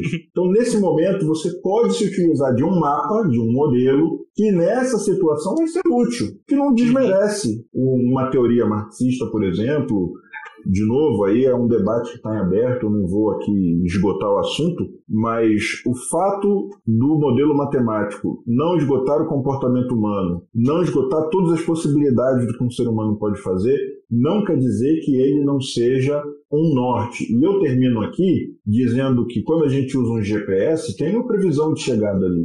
Só que aquela previsão de chegada ela vai mudando na medida que você está dirigindo. E dependendo do que está acontecendo, a mudança é drástica. Isso uhum. quer dizer que o, aquele, aquele número não significa nada? De jeito nenhum. A gente vai dirigir, a gente já olha para ele. Se eu vejo uma mudança nele, eu já sei, opa, aconteceu alguma coisa fora do, fora do esperado. Então ele tem um propósito, mas tem uma limitação. É essa postura que eu tenho com modelagem matemática de comportamento humano. Uhum.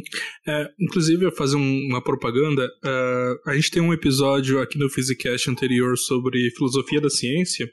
Uh, e a gente falou um pouquinho do trabalho do Popper, inclusive falando da, um pouquinho das críticas dele ao marxismo e algumas outras uh, uh, outros corpos de conhecimento, né, que ele não considera ciência, né? Uh, e ele, ele diz muito que assim tem, tem muita coisa que é ótimo para descrever situações, mas não tem nenhum poder preditivo. Inclusive ele fala um pouco disso, de, mas deixamos esse papo para outro dia que também é outra coisa que dá para é, brigas pesadas, né? É um debate que vai longe. Uhum. Uh, inclusive, tem, tem uma história interessante, assim, que a primeiro momento não parece ter a ver com ciências sociais, mas no final acaba tendo um pouco. Uh, vocês já usaram é, aquele famoso é, índice de massa corporal, né? Sim. A gente faz academia acabam medindo isso pra gente, né? No teste físico e tal. Uh, acredito que a maioria dos ouvintes tenha ouvido, mas quem não conhece, o índice de massa corporal é um número uh, que basicamente é calculado, você pega a, a, sua massa, né, o seu peso, e divide pelo quadrado da sua altura. E aí você, você cons, consulta uma tabela, e aí ela vai falar se você tá. Se você tem sobrepeso, se você está no seu peso ideal, se você tem. Uh, você está abaixo do seu peso ideal. Uh, para começar, assim, esse, esse número é muito ruim, assim, e pessoas mais sérias fazem outros testes, do tipo uh, usar dipômetros e outras coisas, dependendo do nível de rigor que você quer para saber o, o estado de condicionamento físico de uma pessoa, né? Mas, pra vocês terem uma ideia, o índice de massa corporal ele foi proposto por um astrônomo. Conhece essa história? Não. Não. Essa história é muito legal, assim, é, quem propôs o índice de massa corporal é um, um astrônomo belga, que chamava é, Adolphe Quetelet. Inclusive, se você pegar alguns livros que usam é, esse cálculo, às vezes ele é, ele é chamado de índice de Quetelet. O que, que aconteceu? O Quetelet, ele era um astrônomo, né? E na época ele, é, ele foi nomeado diretor do Observatório de Bruxelas no, nos Países Baixos. O cara conseguiu convencer lá o governo dos Países Baixos a construir um observatório e tal, e ele virou diretor. Assim, ele tava estourando. O que, que aconteceu? Estourou a, a Revolução Belga, que queria se desvincular dos Países Baixos, né? E os rebeldes tomaram o observatório dele. Nossa. Esse cara ficou puto da vida, assim, puto. E ele era um cara que era o exatoide padrão, né? tô trabalhando aqui nas minhas coisas e. Ah, eu vou meter o meu bedelho nas outras coisas, né?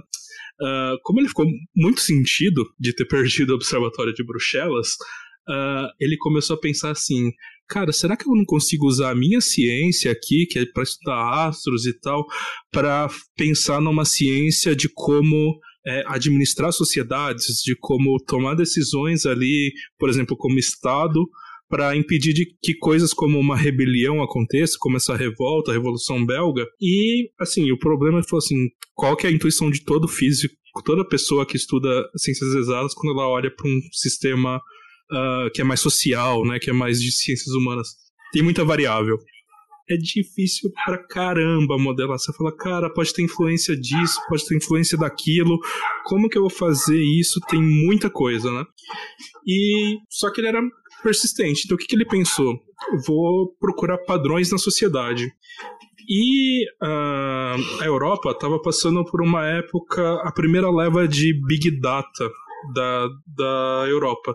Assim, não pensa Big Data igual hoje, assim, servidor de computador com uma cacetada de número eram tabelas de características, principalmente de soldados.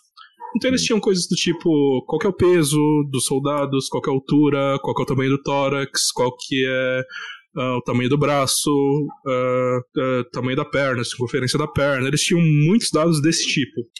E ele começou a tirar média dessas coisas que, que ele percebeu? Ele percebeu que a maioria das pessoas está muito próxima da média e conforme você vai procurando valores distantes da média, uh, vão, ter, vão tendo cada vez menos pessoas. E esse, essa, esse decaimento de pessoas não é linear. Uh, isso é, ele também é simétrico, então não importa se você procura para cima da média ou abaixo da média, você encontra uh, uma queda parecida, né? Tipo, você procura, sei lá, pessoas que são 10 centímetros abaixo da média ou acima da média. Vai ter um, muito menos pessoas e é parecido como isso decai tanto para cima quanto para baixo. E aí, cara, ele formulou uma hipótese que é idiota pelo menos na minha opinião, tá? Se alguém concorda com ela, desculpa, tá? Que todo ser humano é uma tentativa da natureza de produzir um homem ideal.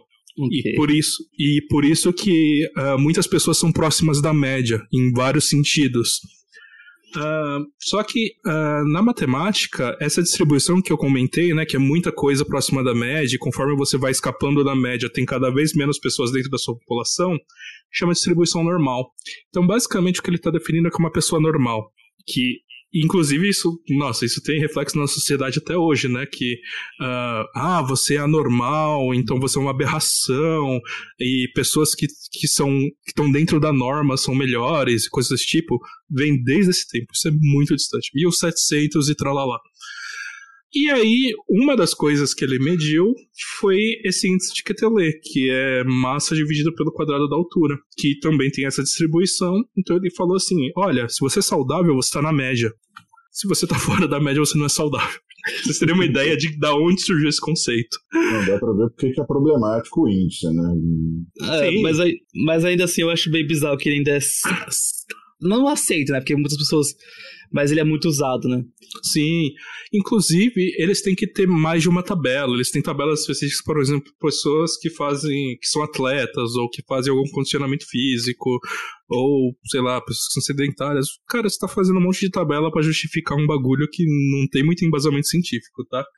É uma modelagem, uma modelagem muito ruim. Sim. Uh... Mas esse, esse, na verdade, é um exemplo muito bom de que, de realmente, quando você simplifica demais o modelo, tem usa hipóteses erradas para criar ele, né? Exatamente. É, as hipóteses são ridículas. Mas, assim, uh, depois desses trabalhos do Quetelet, se tornou muito mais comum o uso de estatística e distribuições normais nas ciências humanas. Então, assim, teve uma influência grande, assim, começar a entrar nesses modelos mais complexos de estatística lá. Interessante isso. É, é tanto que tem aquela coisa, tipo, tudo é uma, é uma função normal, né? Tudo. É, tudo é função lá, normal. A altura das pessoas, normal. Normal. É. Aí Tamanho você começa a falar de... de... erro para mais ou para menos, né? Tipo, é, é. é pesquisas eleitorais que também seguem essa, essa modelagem, né, que é a distribuição normal. Sim. Você, vê muito uso desses, desses termos, assim, distribuição normal, desvios padrões, dentro das ciências humanas? Muito, muito, porque é, é, aquilo, né? Quando a gente tem uma amostra, e agora eu não vou lembrar se é o teorema do limite central, hum. e quando você tem uma amostra que ela fica muito grande, a distribuição dessa amostra tende à distribuição normal. Então, quando você pega, por exemplo, nota de vestibular, um exemplo aqui, esdrúxulo, uhum. é, a nota de vestibular, você vai olhar o gráfico quase sempre é uma distribuição normal, quase sempre é uma distribuição normal. E a realidade é que muitas vezes quando um economista ele vai fazer, ele vai modelar um processo estocástico, né? O processo estocástico é um processo sujeito tem tem algum, digamos assim, tem algum fator aleatório ali dentro, você uma parte dele você consegue descrever de forma determinística, mas tem que ter uma variávelzinha ali que, que tem um comportamento estocástico. Então, muitas vezes, quando você vai modelar um comportamento estocástico, é, você assume que ele tem uma distribuição normal. E você assume uhum. com alguma segurança, porque você fala, olha, a amostra é tão grande e eu posso, eu, eu, eu, eu, me sinto confortável em dizer, em tratar a distribuição dessa amostra como uma distribuição normal. Então é muito utilizado na economia, assim, bem utilizado. Uh, Eduardo, uma dúvida. É, você está usando o termo uh, processo estocástico, né? E eu não sei se isso é parecido com o que eu conheço de processo estocástico, né? Que também é usado na física. Uh, bom, pelo menos na física, processo estocástico, quando você vai fazer, por exemplo, uma equação diferencial, alguma coisa assim, e você tem uma variável que você não sabe como ela se comporta direito. Assim, a gente chama isso de ruído né, na física. e aí você tem que trabalhar com essa equação mesmo sem ter esse dado. Como, é, é a isso que você está se referindo ou tem alguma diferença? Exatamente isso. Oi? A minha definição de estocástica é um pouquinho diferente. É assim, na verdade é bem próximo, mas é que a, a, a, o jeito que a gente usa é um pouco de. É, aplicação um pouco diferente, eu acho que seria melhor. Uhum. Que é o estocástico você usar números aleatórios. Você pensar um processo estocástico, sei lá, que é o, um processo estocástico, a interação da radiação. Se um, sei lá, um raio-x vai interagir com um tecido biológico. Uhum. Esse é um processo estocástico que obedece certas distribuições, certas é, probabilidades, mas se um fóton vai interagir ou não, é uma coisa estocástica. Uhum. Isso, isso. É uma coisa é, aleatória. Isso, Agora, exatamente. um grupo de fótons você consegue prever. Uhum. Isso, é, é, é no, o, o, processo estocástico é exatamente isso. Você consegue, em algum aspecto, por exemplo, é, vamos, deixa eu pegar aqui talvez alguma coisa, algum exemplo estocástico. Vamos supor você quer modelar a trajetória da inflação. Uhum. E, e, e, é assumido que a inflação ela carrega um pouco da memória anterior. Então, por exemplo, tivemos no ano passado uma inflação de dois dígitos. Dificilmente a gente vai ter uma inflação de 2% esse ano, porque Uhum. a trajetória da, da inflação é meio suavizada na forma como as pessoas reagem à inflação. Elas, de certo modo, olham para trás e dizem, bem, a inflação lá foi 10%, então eu imagino que aqui ela, ela não vai ficar muito distante disso. E as pessoas, não todas, obviamente, são elas que reajustam os preços, elas que dizem quanto custa o pão, quanto custa a passagem. Então, na hora que ela vai demarcar esse preço, ela leva em consideração a inflação passada. Então, você consegue modelar a inflação a partir da inflação passada, só que ainda assim existe uma parcela dessa inflação que a gente não consegue explicar. Essa é a parcela estocástica. Esse é o ruído, digamos assim, né? também é muito usado na economia esse termo, é, o ruído do processo estocástico que é uma variável que, que ela é totalmente aleatória, totalmente imprevisível, né? E dessa forma você consegue modelar é, fenômenos sociais que eles têm alguma, digamos assim, tem, eles estão presos a algum outro fenômeno, seja com o seu próprio passado, ou seja com a dinâmica de outra variável, mas ainda assim eles têm uma parcela é, aleatória, o que faz com que essa variável de interesse modelada, ela não é completamente, ela não é completamente aleatória, mas Uhum. ainda assim a gente não consegue cravar, que é como eu dei aqui o exemplo, é o caso da inflação. A inflação a gente consegue aí, através de várias teorias, é, prever o comportamento da inflação, mas cravar a inflação é muito difícil. Uhum. É interessante. É, no, no, no final é a mesma ferramenta para descrever processos diferentes. Lá no caso do Ítalo, é, o fóton vai interagir, tem uma certa distribuição de probabilidade. Aqui, no caso que você está comentando, é você vai ter uma certa probabilidade de qual é o valor da inflação, é isso? Isso, exatamente. E Na aí. verdade, é, Hum. você não está nem interessado no valor aqui, você está interessado mais ou menos na tendência, né? Uhum. Então, mais ou menos, a gente olha a economia brasileira hoje. Pelo que a gente viu aí, abril a gente não tem informação completa, mas provavelmente a gente vai ter um segundo recorde aí de inflação desde a vigência do Plano Real. E, Caramba. pois é, março também já bateu um recorde aí. Se eu não me engano, desde 95, alguma coisa assim. É, então, quando a gente Uhum. interpreta o cenário macroeconômico, a gente está interessado em, tá, estamos nessa trajetória. O que a gente pode esperar para o final do ano? Por que está tendo essa trajetória? Eu não sei quanto que vai ser em, em maio, às vezes pode ter uma queda brusca, mas se eu olhar a trajetória do ano, provavelmente vai ser uma trajetória em algum nível a gente consegue prever que, óbvio, ainda assim vai estar suscetível à, à, à aleatoriedade, né? Mas ainda assim é possível a gente analisar alguns aspectos da economia e falar, não, a inflação está crescendo e a tendência é ela aumentar. Então falar, não, ela está crescendo agora por conta da Rússia, da Ucrânia e tudo mais, mas ela pode cair. Não é o que eu acredito, mas é uma análise possível. Cara, é é outra coisa impressionante da, das- do ferramental matemático que a gente tem para modelagem. Né? A gente consegue, inclusive, colocar coisas que, que, que não são certas, né? que na verdade elas têm uma distribuição de probabilidade. Então, não é, sei lá, Pedrinho comprou cinco maçãs. Pedrinho vai chegar lá e vai ter um número entre 8 e 10 maçãs na, na banca e ele vai comprar quantas tiver. Sei lá, um exemplo Exatamente. super idiota, assim, mas você está colocando um fator de imprevisibilidade aí. Isso é incrível que a gente consiga modelar isso. Sim, você querer prever a imprevisibilidade. Sim, e colocar isso no modelo para conseguir fazer mais previsões. Caraca, hum. assim, é, é incrível, assim.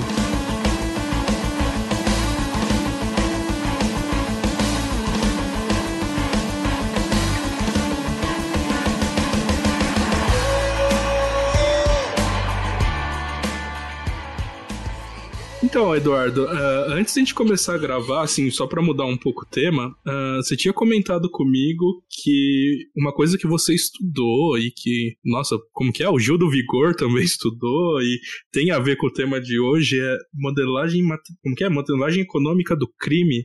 Explica um pouco disso pra gente. Antes de falar da modelagem econômica do crime, o, o, esse, esse modelo, que é o que eu estudei no meu TCC e o Gil do Vigor estudou é, no trabalho de mestrado dele, eu preciso falar de uma teoria que eu mencionei aqui várias vezes por cima, mas ela é uma teoria muito controversa, é uma teoria que gera muito debate, mas é uma teoria extremamente poderosa que é a teoria da utilidade. A teoria da utilidade é uma tentativa de você matematizar a preferência de uma pessoa, seja uma pessoa física, eu e você, seja uma pessoa jurídica, empresa, um órgão governamental, e na medida que você matematiza as preferências dessa pessoa, desse agente econômico, como a gente diz, é, você você tenta prever o comportamento dele, ou pelo menos descrever como que esse agente ele se comporta em um cenário específico, que é o cenário de competição. Então, uma coisa muito importante, a, a, a, dois aspectos muito debatidos na economia sobre essa teoria, é que, primeiro, é possível modelar preferências de forma matematizada? E a realidade, para quem faz mestrado em economia, tem contato com o famoso livro-texto é, do, do Mascoléu, que é um economista é, espanhol, por sinal, vivo ainda, uhum. e, e, é sabido que nem toda preferência é racionalizável, e se ela não é racionalizável, ela não pode ser expressa através de uma função de utilidade. Então, é, uhum. obviamente, existem cenários que não é possível você, você aplicar esse modelo, mas existe uma segurança de que em alguns cenários é possível você modelar as preferências de, de, de um grupo de pessoas, físicas ou jurídicas, através dessa função de utilidade. Um segundo problema é que dentro dessa forma de você modelar o comportamento econômico, e essa aqui é um debate imenso, você assume que aquele agente econômico é racional. Isso gera um problemão. Eu tive uma professora que ela dava aula para o pessoal da psicologia e nessa hora o pessoal dava risada. Assim, vocês são malucos, vocês não sabem nada sobre a psique humana para vocês afirmarem que um ser humano ou um conjunto de seres humanos expresso numa empresa, numa organização, possa agir de forma racional. Em defesa aqui dessa modelagem, para poder entrar depois nessa parte de crime, uhum. é, eu gostaria de dizer o seguinte: essa é uma explicação que eu peguei do professor Bernardo Guimarães, se eu não me engano, hoje em dia ele é professor de economia da, eu acho que da PUC Rio de Janeiro, uhum. e na, ele tem um livro de introdução à economia e ele vai defender essa hipótese. Ele fala que existem modelos é, de crescimento populacional de aves que, quando você quer modelar que essas aves são monogâmicas, é, você geralmente expressa isso através de uma equação matemática equivalente a você afirmar que o agente é racional. E ele diz assim: é óbvio que a ave ela não pensa assim, não, deixa eu resolver esse problema de otimização para decidir quantas parceiras, quantos parceiros eu vou ter. Óbvio que não. Mas quando você faz um modelo naquele formato de otimização, você está descrevendo o pássaro tendo um comportamento monogâmico. Como uhum. que eu trago isso para análise do agente racional? seres humanos não são racionais. Isso é, é isso assim, o Nobel de dois, o Nobel em economia de 2017 foi um trabalho na área de economia comportamental é, e ele fala muito disso, do comportamento, digamos assim, irracional das pessoas, principalmente nas suas finanças. E ele pensa muito num termo em inglês que é nudge, que é aquela cotovelada, às vezes, você dá numa pessoa que está tá ali pagando um mico, está fazendo uma gasta, dá uma cotovelada e fala, ó, dá uma pisada ali no pé dela para ela parar. Então são, ele fala de incentivos, né? Essa, essa cotovelada é um incentivo para a pessoa mudar o comportamento dela para ela acordar e mudar o comportamento. No entanto, No Uhum. entanto, em cenários de competição, as pessoas simulam comportamento racional. Por que, que elas simulam comportamento racional? Porque quando você está falando de um mercado competitivo, quem não é racional sai dele. Quem não é racional vai à falência. É assim que economias funcionam. Uhum. Dando um exemplo antes de ir para a parte de modelagem econômica do crime, é, existe um exemplo, um artigo muito famoso, que ele vai estudar um mercado de pesca, se eu não me engano, no sudeste da Índia. Eu não lembro se era no sudeste ou no sudoeste da Índia. E basicamente é, teve uma mudança drástica ali naquele, naquele momento, porque era um mercado que você tinha os pescadores e você tinha as pessoas que vendiam o peixe. Uhum. E, e aí, naquele momento, chega o celular ali. E aí, no momento que chega o celular naquele mercado, é mais fácil de você coordenar as informações, porque o cara que está pescando, ele vai saber para onde levar o peixe dele, que ele vai ter mais chance de vender o peixe dele. Isso Uhum. quer dizer o seguinte, que aquele mercado ele se aproximou de um mercado dentro de um modelo é, de, de competição, que, que daria até para colocar numa lógica de utilidade, por exemplo, e a gente viu ali comportamentos racionais acontecendo, porque você teve redução de custo, você, é, você viu ali os pescadores, a alocação de peixes mudou, o, o- o- digamos assim, é, o que sobrava de peixe, né? Se você não vende o peixe, o peixe morre, não, é, não- não Uhum. dá para você estocar por muito tempo o peixe, né? E você reduziu isso também, você reduziu o desperdício nesse mercado. Isso é uma previsão de um modelo matemático que tem essas hipóteses que, num primeiro momento, podem parecer absurdas. Tá, ah, deixa eu pegar aqui pra ver se eu tô entendendo, né? Até porque isso é bem longe da, da minha área e da minha forma de pensar, né? Ah, pegar um exemplo aqui, então. Por exemplo, quando, quando esses aplicativos de, é, de, de transporte, né? Tipo Uber, etc., ah, adotaram preços dinâmicos e os motoristas se organizaram de forma a controlar o preço dinâmico. Isso seria um, um processo racional aí dentro? É isso? Não seria racional, porque nesse caso, você, se eles se organizaram dessa forma, Hum. é, ele foge de um cenário de competição. Porque a lógica da competição é a seguinte: você tem agentes ali, nenhum deles tem poder de mexer no preço, nenhum deles tem o poder Uhum, de ditar como que aquele mercado funciona. Eles estão sujeitos àquele mercado. uhum. né? Eu acho que um bom exemplo disso é o mercado monetário. O mercado monetário é muito próximo. Então você tem o dólar. As pessoas tomam a decisão: eu compro o dólar, eu vendo o dólar. E a Uhum. pessoa, ela vai tomar essa decisão, ela tem que ser racional. Porque se não for racional, ela vai perder dinheiro e ela não vai ter mais dinheiro para ela poder ficar trocando de moeda para moeda. E como é muita gente com dólar, nem a economia americana, óbvio, eles têm algum controle, é, mas quando você pega, por exemplo, no caso da economia brasileira, o preço do dólar aqui dentro do Brasil, é um negócio que, mesmo o Banco Central tendo a sua reserva de dólar, tendo a política monetária, ainda assim ele tem que acompanhar os movimentos. Então, por exemplo, Rússia e Ucrânia. Hum. Rússia e Ucrânia traz uma insegurança de um cenário de guerra. O que, que os investidores pensaram? Poxa, o Brasil não entra em guerra. Vamos lá comprar real. Se você compra Uhum. real, você está comprando com dólar. Então você afeta o preço do dólar. Então, assim, todo mundo meio que tem que aceitar esse movimento. Não tem Uhum. Você falar, não, vocês vão comprar dólar, mas não quero vender. A pressão é muito grande, é muita gente querendo vender, é, é muito dinheiro envolvido. Então a gente está falando disso, assim, são movimentos Uhum. que não dá para você coordenar, porque o- essas forças de mercado são muito maiores. E dentro desse cenário muito competitivo, as Hum. pessoas vão ter comportamento racional. Por quê? Porque só vai sobreviver a essa seleção natural, usando aqui linguagem evolucionista, só Uhum. vai sobreviver quem se adaptar. E quem se adaptar tem que jogar o jogo racional. Basicamente isso. Então, Uhum. esses modelos, eles tentam captar esse comportamento. Agora, vindo para a parte do crime, senão eu me prolongo aqui. Esses modelos de crime, eles entendem que a pessoa apta a cometer o crime, ela é um agente racional. O que isso quer dizer? Isso quer dizer que a decisão dela se envolver no crime é uma decisão racional. Ela está observando aquilo e ela está decidindo a partir das suas preferências, falando, olha, será que eu quero ingressar nessa atividade ilegal ou não? Então, eu vou falar do meu caso, do estudo que eu fiz. Okay. Eu estudei roubo e furto de veículos.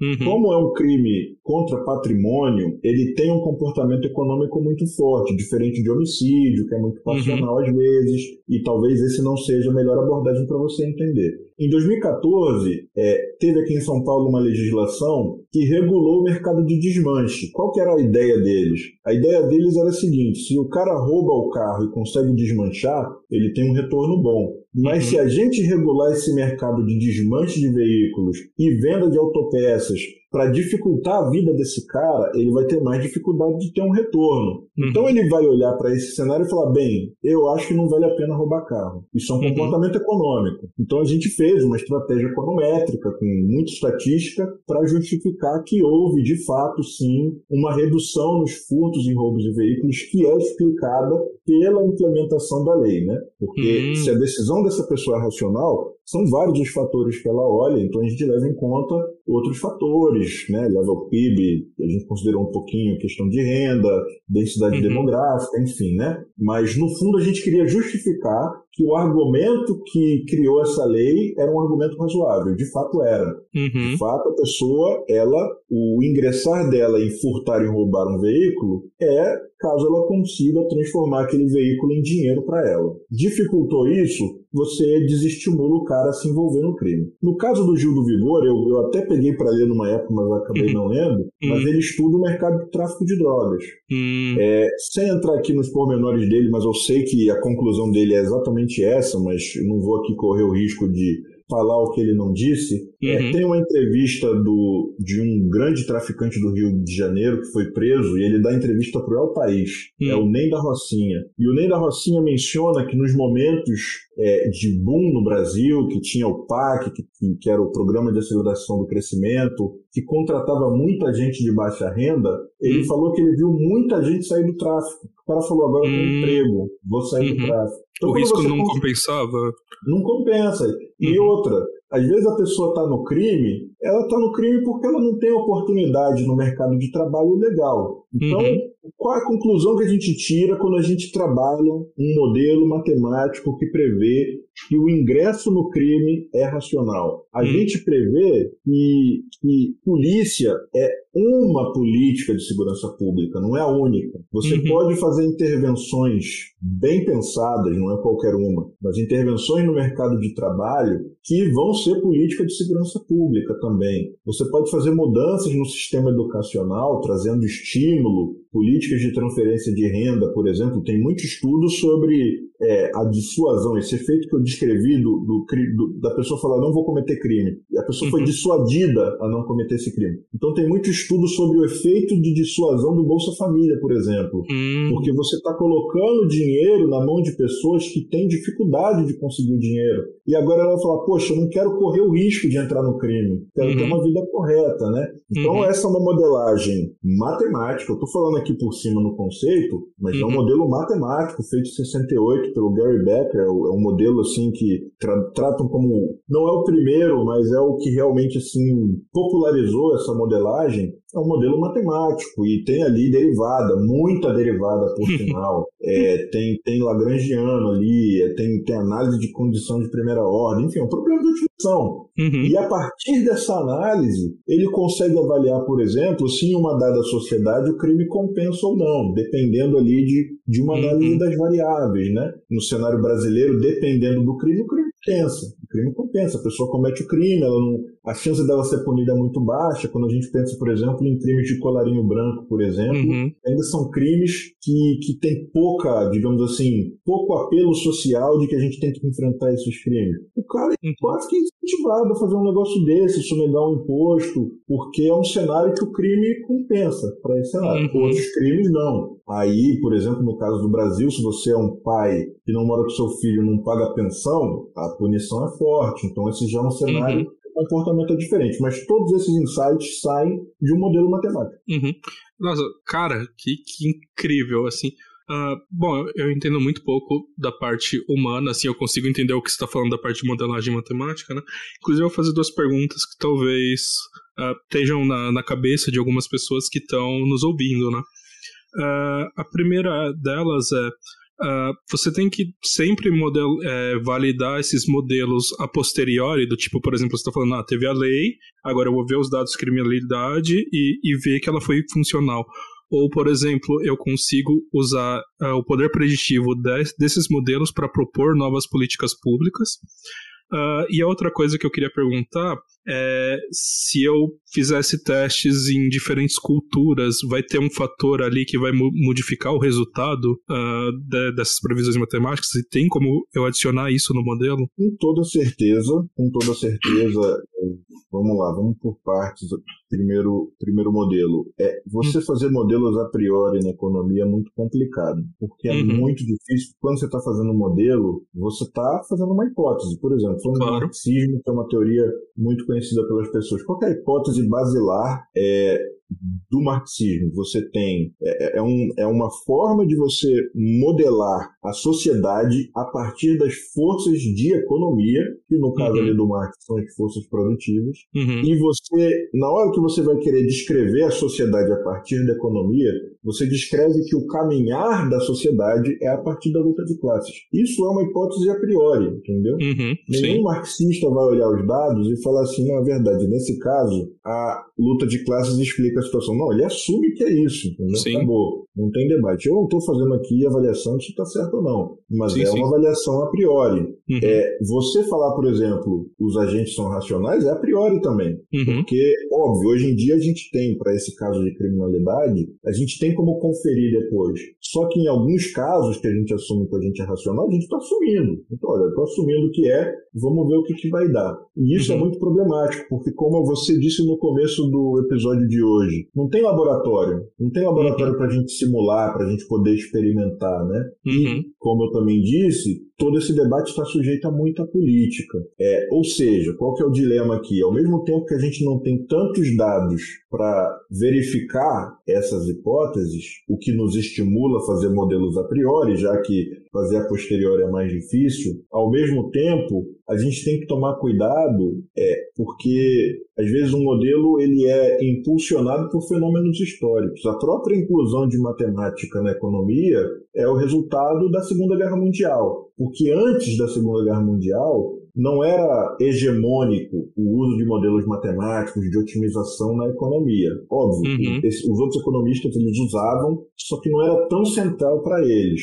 Só que a Segunda Guerra Mundial trouxe a necessidade de profissionais que soubessem lidar com a alocação de recursos escassos. E a alocação uhum. de recursos escassos se resolve com otimização. Então, esses economistas neoclássicos, né, como eles foram chamados, eles ganharam muita força na Segunda Guerra Mundial e eles iniciaram uma hegemonia dali para frente. E aí uhum. gera a pergunta: essa modelagem, ela é o resultado do processo histórico apenas? Ela tem valor também? Os outros, uhum. os outros, as outras abordagens que ficaram de escanteio, será que a gente está perdendo com esse pessoal? A gente tem que voltar para eles? Que nem o Solo falou sobre o Harold, lembrei do nome dele aqui. Será que a gente tem que voltar para eles também? Então, isso é um debate em economia. A gente não sabe muito bem hum, é, como que a gente vai selecionar uma modelagem a priori, uma modelagem que precede esse olhar aos dados, né? Até porque uhum. nossos dados são limitados. Sobre a questão cultural, geralmente nos modelos, você tem parâmetros que eles servem exatamente para você diferenciar sociedades. Então, como eu uhum. disse aqui, tem, tem, tem a questão da, é, por exemplo, nesses modelos de, de economia do crime, tem um, um, um, conceito que vem da física, né? Hum. Por exemplo, a gente tem as forças elásticas, né? Física, que, e, e quando a gente analisa é, essa força elástica, tem um coeficiente ali de elasticidade. Uhum. E o uhum. coeficiente de elasticidade ele vai dizer o quê? Ele vai dizer o quanto aquela mola resiste ou não à força que é aplicada sobre ela. Uhum. Na economia, a gente tem o termo elasticidade também. Então, por exemplo, a gente quer saber, olha, eu tenho esse bem, esse serviço, e vamos supor é, que você tem uma, uma variação no preço. Talvez no preço não, você tem uma variação na quantidade. Então, você tinha um mercado que agora você restringiu o quanto você oferece daquele bem. Por exemplo, a Ucrânia ela é exportadora de trigo, a principal exportadora de trigo. Eles não estão tá plantando agora, eles não estão plantando. Então a gente vai ter uma hum. restrição de trigo. Qual que vai ser a resposta no preço a essa mudança? O preço é, ele, ele, ele, ele responde muito, ele responde pouco, né? Tem esses conceitos de elasticidade. E no crime você vai ter, por exemplo, qual que é a resposta do nível de crime, do volume de delitos a mudanças no policiamento. Então, uhum. se eu aumentar o policiamento, qual que é a mudança? Sociedade para sociedade pode mudar, porque depende da, da, da, relação dessa sociedade com a polícia, por exemplo, é, uhum. da, da, da, qualidade da polícia dessa sociedade, depende. Então, não é um termo absoluto, de sociedade para sociedade você vai ter um. Então, esses modelos, eles, eu dei um exemplo aqui, eu acho até que a questão da elasticidade é o contrário, é a resposta, do, do a resposta da demanda frente a mudanças no preço. Peço perdão aqui que eu inverti a lógica. Mas dentro de modelos do crime, por exemplo, você consegue ver diferença entre as sociedades. Tem sociedades que quando você mexe no policiamento, a resposta nos níveis de crime muito alta. Mas no. Brasil não necessariamente, pode não ser o caso aqui, né? É, existem outros vários debates, questão de posse de arma, porte de armas. A questão cultural pesa muito, né? A gente não consegue às vezes descrever com clareza, com profundidade o porquê, mas a gente consegue medir uma diferença entre essas sociedades. E esse é só um exemplo, para vários exemplos, que tem várias sociedades, perdão, tem vários modelos com parâmetros que vão mudar de sociedade para sociedade.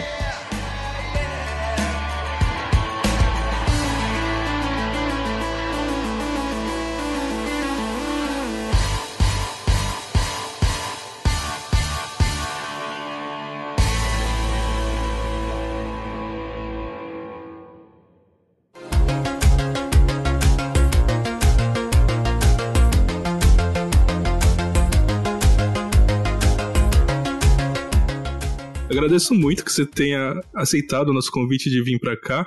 Uh, infelizmente, o nosso tempo aqui é escasso, né? A gente já passou bastante Sim. tempo aqui falando e eu não quero me alongar muito mais aqui, até para não tomar tanto seu tempo. Uh, você, você, quer dar uma mensagem final aqui? Quer falar alguma coisa para os nossos ouvintes? Olha, em primeiro lugar, eu agradeço a oportunidade de estar aqui com vocês, de poder ter conversado sobre esse assunto. Esse é um assunto super relevante e eu acho que teve muita coisa que poderia ser dita mais aqui, mas como você mesmo diz, o tempo é escasso e, também o próprio ouvinte, né? Também uhum. vai ter o podcast de 10 horas. mas é, eu acho que ao ouvinte eu convidaria o ouvinte a a, pelo menos no lado da economia, a refletir sobre esses assuntos, porque a gente está vivendo em sociedades com cada vez mais dados, e o dado é um convite a matematizar, por exemplo, o comportamento humano. E, e eu acho que esse é um debate que vai ser cada vez mais relevante, é, seja no, no, nos nossos comportamentos nas redes sociais, nosso comportamento de compra nos, nos, nas plataformas de venda, ou até, enfim, por exemplo, se diz muito hoje sobre você usar algoritmos em, em questões judiciais? Será que é... faz então, modelagem matemática do comportamento humano, minha visão, é que cada vez mais vai entrar no debate mesmo das pessoas, fora de um debate acadêmico. Então, eu uhum. convido os ouvintes a já se prepararem para esse debate, porque ele vai acontecer e vai ter muito debate ético por trás disso também. Então, Tem que ter. Que, Nossa. Quem já começar a fazer esse debate agora, quem já ouvir mais sobre o assunto, essa pessoa ela vai estar um passo à frente, né? Nesses debates que para mim eles vão entrar na mídia, vão para o jornal, vão para as entrevistas mesmo, porque é o que eu vejo, o caminho que a gente está seguindo. Sim, inclusive, é, já até fazer algumas recomendações, né? Uh, quando a gente fala dessa materialização quando voltada para Big Data, né? Uh, às vezes eles usam modelos genéricos que vão tentar criar as próprias conexões entre variáveis, coisas que a gente chama de inteligência artificial, que na verdade é estatística, mas de uma maneira um pouco uh, mais automatizada, entre aspas, Sim. assim. Uh, no, mas no final é estatística, assim, você está é, medindo uma série de parâmetros para tentar uh, estabelecer relações matemáticas entre variáveis. Né? E... e... eu volto a uma hum. pergunta que você fez, porque é um debate que tem na economia, porque principalmente no século XXI, é, ganhou muita força, principalmente no exterior, de economistas que eles falam: olha, a gente não precisa de teoria econômica, é, ou seja, a gente não precisa de um corpo teórico descrevendo o comportamento humano para a gente olhar os dados, a gente só olha os dados. E isso é muito uhum. perigoso. É muito perigoso, porque às vezes eu estou olhando ali um, um comportamento que ele parece óbvio no dado, mas não é tão óbvio assim, né? Então esse é um outro debate também, porque quando eu levo isso para análise, por exemplo, uso de algoritmos em, no sistema penal. Nos Estados Unidos eles usaram. Qual que é o problema? Que o sistema penal americano é racista, ele tem um viés de raça assim como o brasileiro. Então esses algoritmos, quando eles olhavam para os dados, a fonte de informação deles era enviesada e eles tinham um comportamento tão racista quanto a sua base de dados. Então veja, estou dando um exemplo aqui, né, de como isso é um debate totalmente atual, super relevante. Se você parar para pensar, juiz é caro, principalmente no Brasil. Então a, a pressão para você automatizar certos casos vai crescer com o tempo. Mas e aí, como é que a gente vai automatizar isso? A gente vai, a gente vai construir um modelo que prevê um juiz perfeito neutro, ou a gente vai deixar um algoritmo entrar nos dados e avaliar ali o que é justo ou não a partir daqueles dados para ele poder tomar a decisão de um caso que não foi julgado? É. Tudo está relacionado com o que a gente debateu aqui hoje. Uhum. Eu vou deixar uma recomendação que é o livro Algoritmos de Destruição em Massa. Esse livro é sensacional. É, a autora trabalhou muito tempo na indústria uh, de ciência de dados, né? E ela fala vários casos assim que não entender o que o algoritmo está fazendo não é benéfico para a sociedade. Tem um exemplo bastante clássico. Uh, a maioria da, das universidades nos Estados Unidos são privadas, né? Uh, e eles têm um sistema de ranqueamento lá que tem elementos de uh, inteligência artificial, né? Uh, ou mesmo de tratamento de dados. E, e, você tá bem nesse ranking significa que você vai poder cobrar mais caro, que você vai ter mais alunos, que você vai ter alunos é, mais com mais condições tanto financeiras quanto de base, né? Então você vai poder ter uh, alunos de excelência, que eles vão chamar, né, que vão dar resultados, que vão fazer no final propaganda para essa universidade, né. Então, o desenvolvimento das universidades, por exemplo, foi pautado mais nesse ranking do que sei lá, em formar bons profissionais e desenvolver a sociedade americana, etc. Então, você consegue ver exemplos, assim, detestáveis. Nossa, se você vai para a parte de mercado financeiro também. Também, então... também. terrível. É terrível. terrível. Mas fica aí essa recomendação. Se vocês quiserem ler esse livro, é muito, muito, muito legal. Recomendo muito. Uh, no mais é isso. Eu quero agradecer o Eduardo Silveira por ter disponibilizado o tempo dele para falar aqui com a gente falou sobre muitos casos de uso de matemática nas ciências sociais, em especial na economia, uh, macroeconomia, nossa, quanta coisa que dá para fazer e o que, que, a gente pode fazer de fato. Ver as limitações do modelo é importante também para quem trabalha com modelagem. A gente falou um pouco da parte da física, né, que é mais a minha área, a área do Ítalo. Uh, e, cara, dá pra gente falar de várias ciências, assim. Se a gente pode pensar na biologia, a gente pode pensar uh, nas ciências de bancada, nas Sim. ciências sociais, até na comunicação, em coisas que você acha Sim. que não tem matemática, mas tem matemática pra caramba. Então, se vocês quiserem ouvir mais sobre esses temas, se vocês quiserem que de repente o Eduardo venha aqui de novo para discutir outro tema, mandem mensagem para a gente. Uh, vocês podem encontrar, entrar em contato pela gente pelo nosso e-mail, que é physicast.oficial.gmail.com. Estamos também nas redes sociais, no Twitter, no Instagram. Uh, e você pode falar com a gente também pelo nosso Discord. E uma última coisa é: se você gosta do nosso projeto, considere se tornar um apoiador. Nós temos agora um Catarse. Uh, você pode entrar lá em catarse.me/physicast e apoiar nosso projeto. Quem sabe assim uh, consigamos manter a qualidade dele e até melhorar a qualidade dele. Uh, no mais é isso, gente. Agradeço pela atenção. Até a próxima. Tchau, tchau. Tchau, tchau.